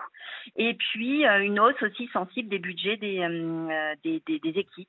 Alors, on, reste toujours inférieur. Il faut savoir que dans le, dans, le, cyclisme masculin, pour avoir une équipe qui, qui tient la route, à peu près, il faut à peu près avoir un budget de 20 millions par an. Là, on est plutôt de l'ordre d'un peu moins de 2 millions pour euh, pour les femmes, mais euh, ce sont des budgets qui maintenant permettent d'aligner euh, des équipes et on l'a vu aujourd'hui avec cette première belle étape, avec un spectacle qui est, fabuleux. Et les, grandes marques ont suivi aussi, hein, puisqu'elles l'engagement qu'elles ont sur le tour masculin, elles l'ont sur le, tour féminin. C'est le cas du sponsor du, maillot à, poids. Et j'ai rencontré pendant ce, Tour de France Michel et Édouard Leclerc, le, le patron des centres Leclerc, et je lui ai demandé justement pourquoi euh, il avait euh, accepté de sponsoriser euh, ce tour féminin. Écoutez sa réponse. Quand Christian Prudhomme, quand les organisateurs d'ASO nous ont proposé d'accompagner le Tour de France au féminin, on n'a pas discuté. Ça nous paraissait évident et c'est le moment c'est le moment. Il se passe des trucs en France, mais quand même c'est la première fois dans notre histoire de France qu'on a une femme présidente de l'Assemblée nationale. C'est la deuxième fois dans l'histoire de France qu'on a une femme Premier ministre. On les aime, on les aime pas, c'est pas le sujet euh, de partisans, mais c'est un moment très très fort. Il y a beaucoup de jeunes femmes qui accèdent euh, aux présidences de grandes boîtes et, même autour de moi, là, dans les centres Leclerc, je vois partout des femmes directrices du marketing, directeurs de commercial. Et peut-être c'est une femme euh, qui, qui aujourd'hui va prendre les rênes dans les centres Leclerc. Ou... Chez Picard, c'est le cas, par exemple, vous voyez. Donc, dans ce moment de fort de la société, c'est bien que le sport mette la société et les spectateurs de ce sport au diapason de ce qui se passe. Et puis après tout, dans le sport, il y a déjà euh, des grands moments féminins, dans l'escrime, dans la natation. Euh, donc le Tour de France au féminin, ça s'impose. Voilà, ça s'impose, dit Michel Édouard euh, Leclerc. Euh, on, évoquait les, précédents qu'il y a eu euh, sur ce tour féminin. Il faut savoir hein, que la première fois qu'il y a eu un, tour féminin, c'était en 1955, organisé à l'époque par le, même organisateur que le, Tour de France. Et puis, il n'y a pas eu de lendemain. Ensuite, il y a eu dans les années 90, on en a parlé avec Gianni Longo, bien sûr. Ça, ça a marqué plusieurs générations, la lutte avec une Italienne. ensuite, ça a changé de nom, ça s'appelait la Grande Boucle. Ça, ça avait totalement périclité jusqu'à être reprise en main euh, par Amaury Sport euh, Organisation. Euh, selon vous, Magali Tesnas du, Moncel, directrice générale de, de, de Sport Sora, est-ce que ça va vraiment durer cette fois Parce que c'est ça aussi, c'est pas juste euh, remettre le, sport féminin. Je crois que euh, Mariana Vos, qui, était, euh, qui est sans doute la plus grande championne de l'histoire du cyclisme féminin, disait, c'est Christian Prudhomme, le patron du Tour, qui le raconte souvent, elle voulait une course, mais pas juste une course pour faire comme les garçons. Elle voulait que ça dure dans le temps. Alors, écoutez, quand on, on, pour pour durer, il faut que le modèle économique soit soit pérenne et on en a déjà un petit peu un petit peu parlé, mais il y a la, la présence des, des sponsors. Donc, euh, vous avez euh, euh Michel Edouard Leclerc qui a, qui a témoigné en, en ce sens. Mais c'est vrai que les marques aujourd'hui, les grandes marques qui sont euh, partenaires du, du Tour de France masculin, euh, sont aussi, enfin pas toutes encore, mais euh, c'est le, le cas de LCL, de, Leclerc, de, Skoda qui sont euh, partenaires du Tour de France féminin parce qu'elles elles savent aujourd'hui de plus en plus ces grandes marques partenaires du sport qu'elles doivent être aussi responsables, qu'elles doivent à la fois quand elles soutiennent, le, sport masculin, elles doivent aussi soutenir le, le, sport le sport féminin. Ça fait partie de leur responsabilité d'entreprise parce que c'est aussi un business business pour elles. Hein. Les, femmes aujourd'hui pratiquent de plus en plus de sport. Ce sont des, marchés. Vous avez aussi dans les grands partenaires euh, majeurs là, du Tour de France euh, euh féminin euh, euh, Live, la française, la française des Jeux, qui la française des Jeux, c'est un, partenaire extrêmement important du sport féminin, quel qu'il qu soit. ils ont cette fameuse équipe FDJ Groupama Futuroscope, qui est une qui est une, une FDJ Suez, oui. Euh, oui, pardon, FDJ Suez, euh, le, le, groupe AMA, c'est pour les, pour les hommes, FDJ euh, Suez Futuroscope, pardon. Euh, et donc, euh, ces, partenaires investissent, il faut qu'ils trouvent un, un, retour sur investissement, mais je ne doute pas qu'ils le fassent. Vous avez le partenaire titre le Tour de France, c'est le Tour de France euh, femmes avec Zwift, donc c'est bien d'avoir aussi un partenaire, euh, un partenaire titre et puis des partenaires officiels. Hein, euh, il y en a, il y en a, il y en a huit. Donc il y a un beau tour de table de, de, de partenaires avec des, des, fournisseurs. Donc je pense qu'il y a vraiment un cercle vertueux qui s'est, qui s'est enclenché autour de ce Tour de France féminin. Tous les ingrédients sont là, donc moi je, je crois en la pérennité de, euh, de cet événement et je, je suis sûre qu'on va voir un très très beau spectacle sur la semaine qui, euh, qui nous attend et que les partenaires vont, euh, vont, vont être là. Je suis sûre que d'autres partenaires du Tour de France hommes vont rejoindre le Tour de France euh, féminin. Et puis il faut noter aussi que parmi le, le pour qu'il y ait un cercle vertueux, il faut aussi qu'il y ait une diffusion euh, média et France Télévisions qui est, qui est diffuseur de l'événement, s'est engagé euh, donc avec une diffusion de deux heures et demie euh, de direct euh, par jour et puis une forte présence sur ces sur ces plateformes sur ces plateformes digitales. C'est un événement qui est retransmis dans 190 pays européens. Et ça c'est important aussi pour que les marques soient soient visibles hein, ça les engagera à, à rester dans, dans, dans la compétition. Donc euh, entre euh, des équipes qui sont euh, qui sont performantes parce qu'elles ont maintenant les moyens d'être performantes, des sponsors euh, qui suivent, des médias qui qui diffusent une une fédération internationale qui qui met aussi le paquet pour que pour que les, les, équipes puissent vivre de leur de, de, leur sport. voilà, tous les ingrédients sont là pour faire que ce, cette cette compétition soit soit pérenne. Eh bien, merci Magali Desnas du Moncel, directrice générale de Sportsora, qui regroupe donc les acteurs de l'économie euh, du, du, sport. Et euh, je rappelle, on peut aller sur votre site et, et voir, euh, oui, on peut le voir en ligne, hein, je crois, votre euh, infographie oui. Euh, sur ce Tour de France féminin. Merci de nous avoir aussi accordé ces quelques minutes un, un dimanche soir hein, au mois de juillet. C'est pas toujours évident, donc merci de vous être libéré, libéré pour nous. Merci. on va maintenant reparler du Tour de, de France masculin après cette longue parenthèse consacrée au, Tour de France euh, féminin. Euh, on va euh, parler parce que c'est un tour qui est allé ultra rapidement, très très rapidement, euh, certains disent même le plus rapide de, euh, de, l'histoire, euh, avec la domination écrasante d'une équipe, l'équipe néerlandaise Jumbo-Visma, euh, avec hum, voilà, parfois des, des coureurs, on, avait l'impression qu'ils étaient sur des mobilettes lorsqu'ils grimpaient le, Granon ou, ou Otakam. Et pour parler de ça, on est avec un, spécialiste des, des watts, Antoine Vaillé, bonsoir. Bonsoir. Merci euh, de nous, euh, de nous répondre aussi. Euh, vous êtes, oui, je le disais, un, spécialiste. Vous avez été entraîneur cycliste, vous êtes enseignant, vous avez de nombreuses casquettes et vous suivez toujours avec une attention méticuleuse les, performances des, coureurs. Souvent, c'est pour pointer du doigt des éléments qui vous, vous intriguent. Ce Tour de France masculin, vous en avez pensé quoi?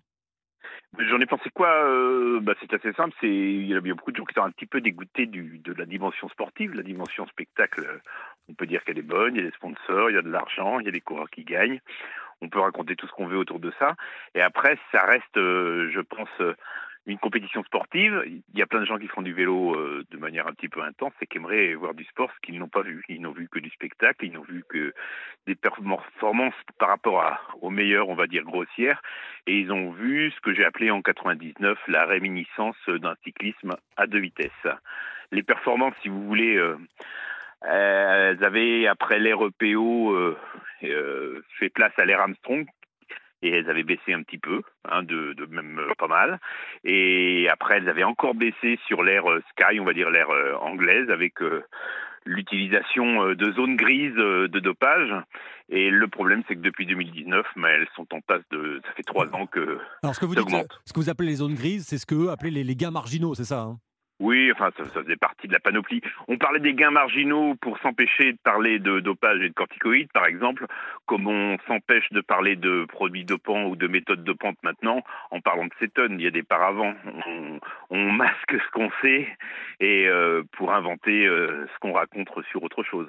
Alors, si on, veut se faire euh, avoir un regard vraiment négatif sur le, cyclisme, on peut se dire Vingogor, inconnu au bataillon il y a, deux ans, et puis il y a cette euh, victoire à, à, Otakam. Euh, on se rappelle qu'en 2007, un autre Danois, euh, Rasmussen, alors lui, il était passé par le col de l'Obis, il s'était imposé, et puis le lendemain, son équipe Rabobank, qui était d'ailleurs l'ancêtre de l'équipe Jumbo-Visma, l'avait retiré parce qu'il y avait de trop grosses suspicions, notamment il avait menti sur sa localisation avant le, Tour de France. Avant lui, avant Rasmussen, il y a eu Berneris qui a reconnu s'être dopé, mais son palmarès, la victoire est restée au palmarès du, du Tour de France. Donc Berneris, super champion, mais qui a reconnu s'être dopé. Michael Rasmussen, euh, grand champion aussi, mais qui a réussi, qui a reconnu avoir pris des produits dopants. Et puis, euh, on en arrive à, à. Alors, en conférence de presse, quand on lui pose la question, bah, la réponse c'est euh, la réponse classique hein, dans ce genre de situation.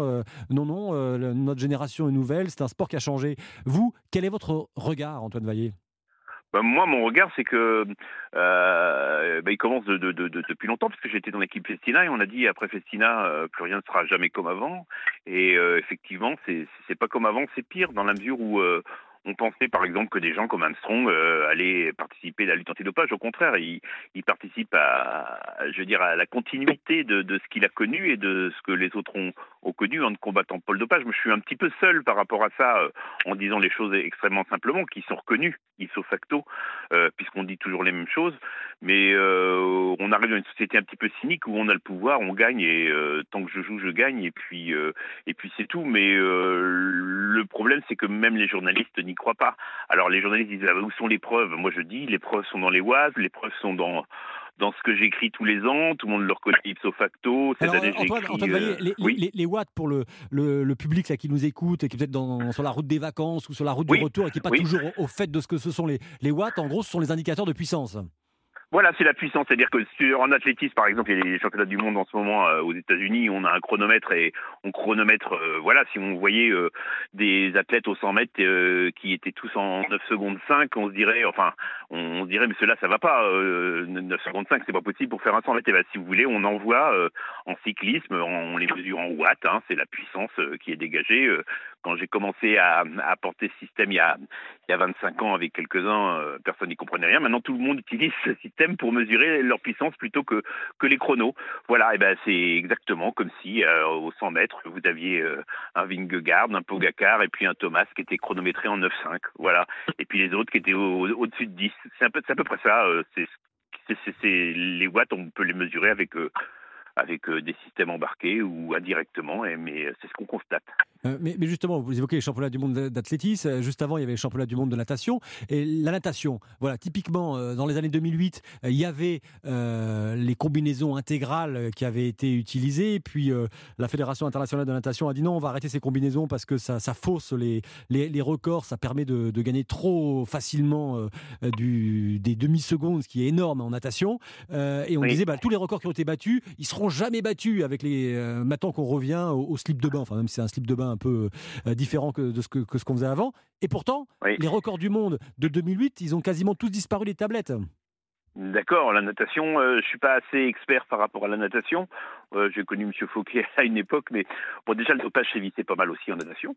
Je ne sais pas ce qu'il en est par rapport à, à ces athlètes. Euh, moi, je peux vous parler du cyclisme et des puissances et, et vous dire euh, ce que je dis, c'est que ça m'apparaît comme étant note normale, euh, tout simplement, et que tout le monde le reconnaît en off, mais en on, on ne le dit pas parce que le spectacle est beau. Non, mais ce que je voulais dire Et- par là, c'est que on va vous mettre en, avant ben, que je parle de la natation parce que les, les techniques évoluent.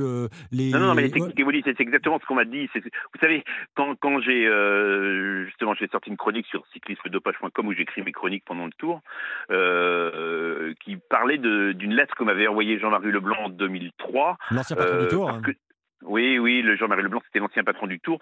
Je remettais en question exactement comme je remettais en question, euh, comme je remets en question les, performances actuelles, je remettais en question les performances de Lens. Et il me disait, euh, mais non, euh, Monsieur Vaillé. Alors, son texte, c'est ça, c'est les routes, les techniques évoluent, le vélo est bien meilleur, il est plus profilé, etc. C'est exactement les mêmes arguments. Or, on sait qu'un vélo ne va rien faire améliorer ou très peu à la marge la performance euh, depuis de- de- depuis 20 ans. On a beau dire le contraire, non. je suis désolé. Ce qui marche, c'est le dopage et les techniques de dopage et les moyens pour tricher. On va dire la tricherie. La tricherie fonctionne, euh, voilà. Et ce qu'il y a aussi, c'est qu'on a des, points de repère. C'est quand même super intéressant. On a des coureurs qui euh, refusent maintenant de se doper, là où avant ils ne refusaient pas de se doper, où il était pratiquement impossible de, de refuser de se doper, et euh, ou qui ne se dopent plus. Et ces coureurs-là ont des performances qui sont bien en deçà d'avant, et eux, qui sont vertueux, ont progressé par rapport à certains domaines, notamment l'entraînement et euh, la technique aussi, mais n'arrivent pas à des taux de, performance de Lance Armstrong comme euh, certains y arrivent euh, toujours et encore, hélas. Ouais, c'est ce que vous écriviez. hein. Euh, record de 1%, hein, la, la vitesse euh, moyenne. Oui, de pour la vitesse, hein, ça. Et, euh, et vous disiez, Vingegaard a couru à 42,07 km/h en moyenne les euh, 3346 km 50 du euh, 500 de ce Tour de France. Et c'est donc 1% plus vite que Lance Armstrong en, en 2005. Mais, mais pourtant, Antoine Vaillé, vous, vous restez un passionné du vélo parce que vous êtes toujours en train de regarder le Tour, d'étudier, etc. Oui, mais moi je reste passionné du cyclisme, pas de ces gens-là, que- pas des gens qui sont mafieux et qui sont corrompus, mais je reste passionné des gens qui sont vertueux, qui sont à l'intérieur, et c'est un petit peu pour eux que je me bats, si vous voulez. Euh, J'ai rencontré tellement d'athlètes euh, euh, dopés qui m'ont bien expliqué les choses euh, et qui expliquent toujours euh, bien les choses, mais à côté, j'ai, vous savez, les athlètes, euh, ils se dopent pas forcément par plaisir, ils se dopent parce que les autres le font, parce que les contrôles euh, ne fonctionnent pas, euh, et puis euh, pour d'autres raisons, parce qu'ils vont pas gagner que, euh, que 40 000 euros dans l'année. De toute façon, il n'y a plus de smicard. Hein, euh. Mais ils se taisent quand, ils, sont dedans. Mais il y en a qui, jouent le jeu. Et euh, en fait, les lauriers sont volés, si vous voulez. Comme on n'aurait jamais dû voir Armstrong sept fois sur la plus haute marche du podium, je pense que, hum, hélas, depuis euh, quelque temps, on va retrouver des gens qui n'ont rien à faire euh, sur le podium et que ceux qui sont derrière, bah, on va dire, euh, qui sont les cocus. Antoine Vaillé, merci de nous avoir répondu en direct sur Europe 1. Vous allez regarder le Tour de France féminin ou pas? Ah oui, bien sûr. J'ai entraîné beaucoup de filles et je connais beaucoup de filles aussi qui sont dans le peloton. Ça apporte euh, un petit vent de fraîcheur, même si euh, les filles aussi euh, ne sont pas exemptes, bien entendu, de, de, de la tricherie. Il ne faut pas, faut pas, faut pas penser que les filles, comme les jeunes, sont exemptes de tricher. Mais c'est vrai qu'il y, a que simplement 10% de filles qui, qui sont licenciées, hein, que ce soit dirigeants ou voilà, même dans les grandes cyclosportives, on voit entre 5 et 10% de femmes. Et peut-être que ça a amené un, un vent de fraîcheur et d'éthique euh, peut-être par rapport à ces demoiselles. Euh, voilà, donc euh, bien sûr que je, vais regarder tout ça.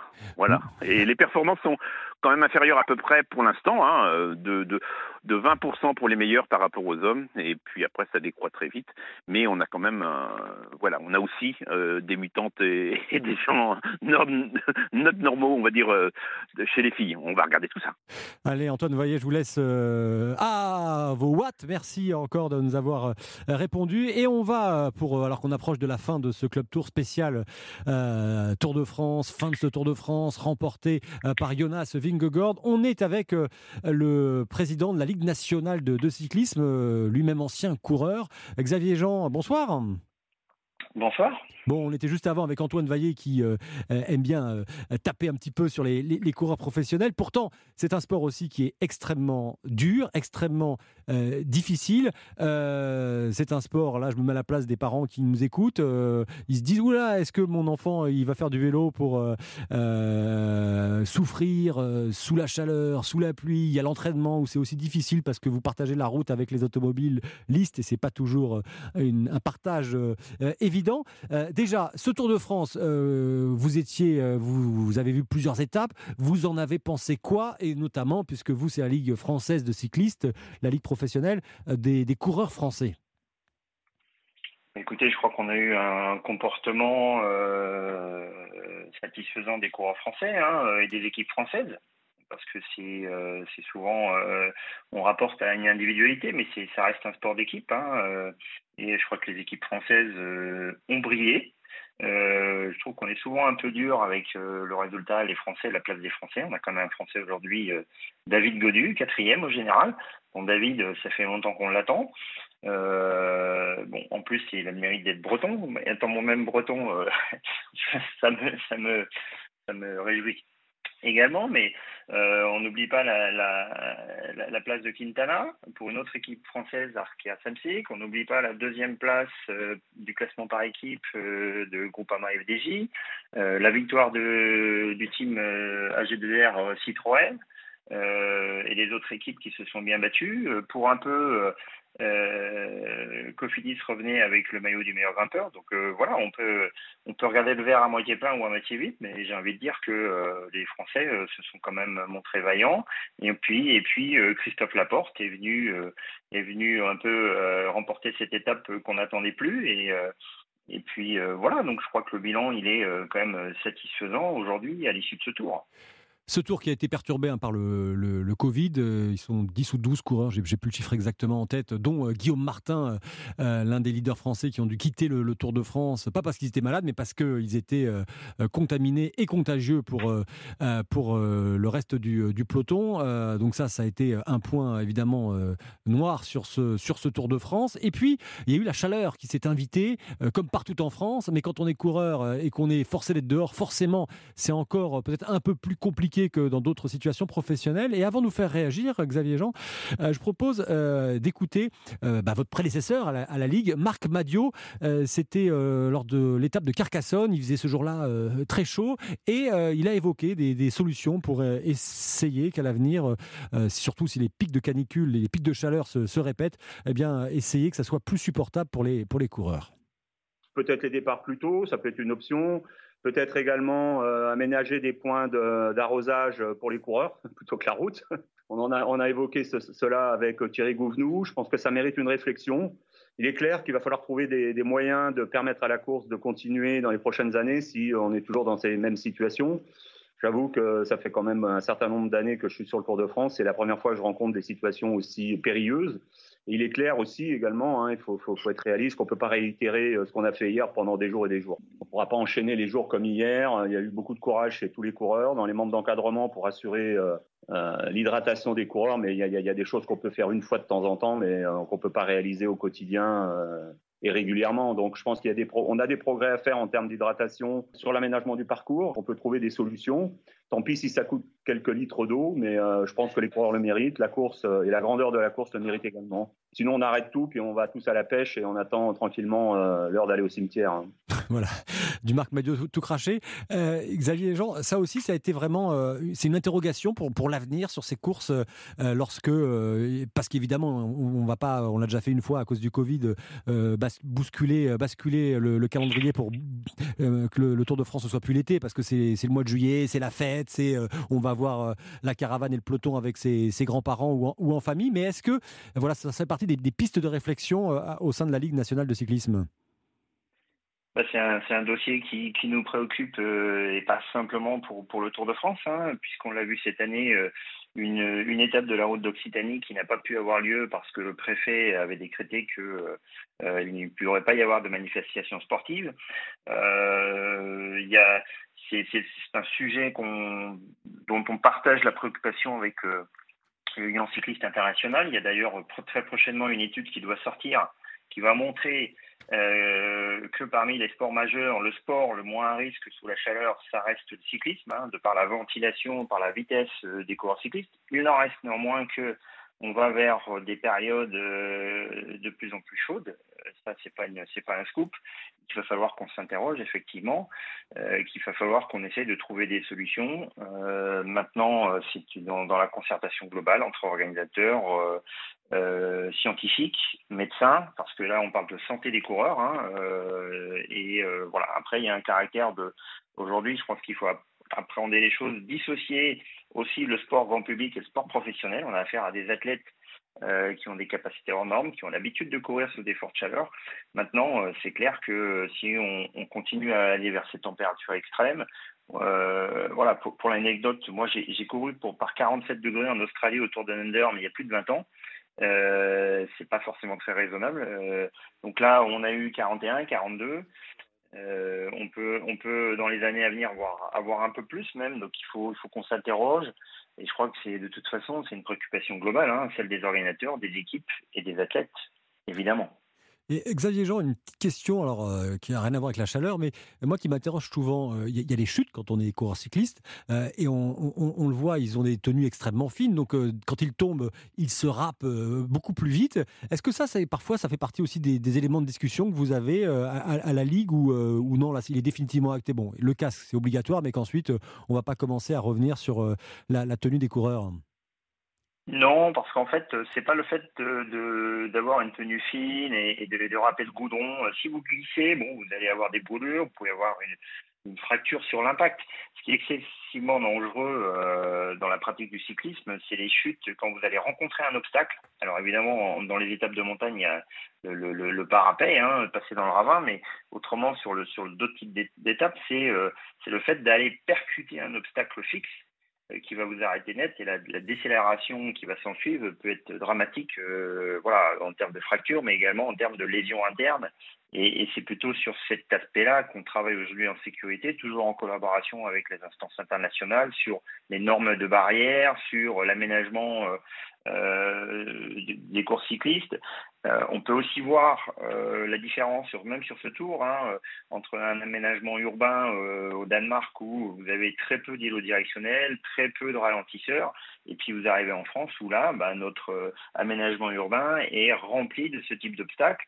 Euh, euh, il y a des aménagements spéciaux dans les deux trois derniers kilomètres qui sont exigés par euh, ASO pour pour la direction du Tour de France pour pour réduire le risque sur l'ensemble du parcours. Maintenant, euh, ça reste, ben voilà, il faut il faut les prendre en compte. Ça fait ça fait partie euh, aujourd'hui euh, des, des, des, des axes de réflexion, mais euh, en tout cas, c'est pas sur la tenue des coureurs, clairement. Merci Xavier Jean, président de la Ligue nationale de, de cyclistes. Bonne, euh, bonne fin de soirée euh, à vous et avant de clôturer ce, ce club tour, euh, on va faire un, un petit coucou à, à, à Vincent Barthaud, euh, vainqueur d'étape en 1989, le 14 juillet, ancien maillot jaune.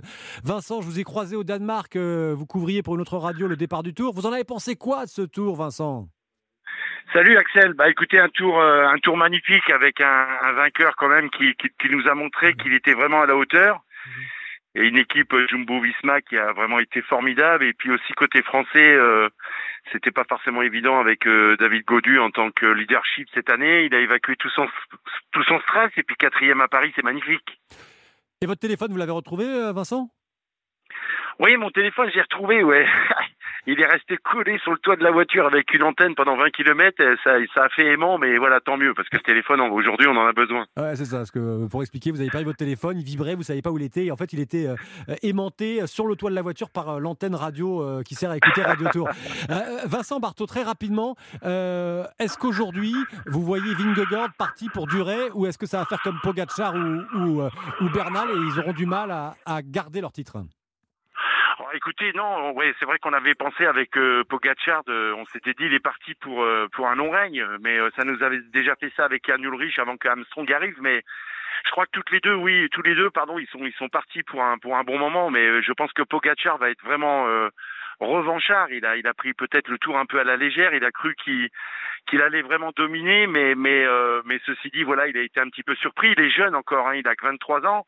Et je crois que l'an prochain, il va revenir vraiment euh, revanchard parce qu'il va s'attendre à ce que Vingegaard euh, soit toujours aussi fort. Donc euh, ça va être un beau duel, un beau duel entre les deux. Et puis pas oublier non plus Bernal, le coordinéos, qui n'a pas pu participer au Tour cette année, qui va sûrement revenir l'an prochain. Donc on aura on aura des bons duels. Et puis j'espère aussi qu'avec le petit Godu, les Français, que ça aille bien aussi et espérer un podium dans les prochaines années. Merci, merci Vincent Barthaud d'avoir clôturé ce Club Tour. Le sport revient le, le 5 août sur, euh, sur Europe 1. Il y en aura même tous les soirs dans, de la semaine. Tout de suite, euh, il est 22h et c'est le journal présenté par François Xavier Lambert. Je, remercie aussi euh, Romain Cédric et puis Julien Or et Martin Lange.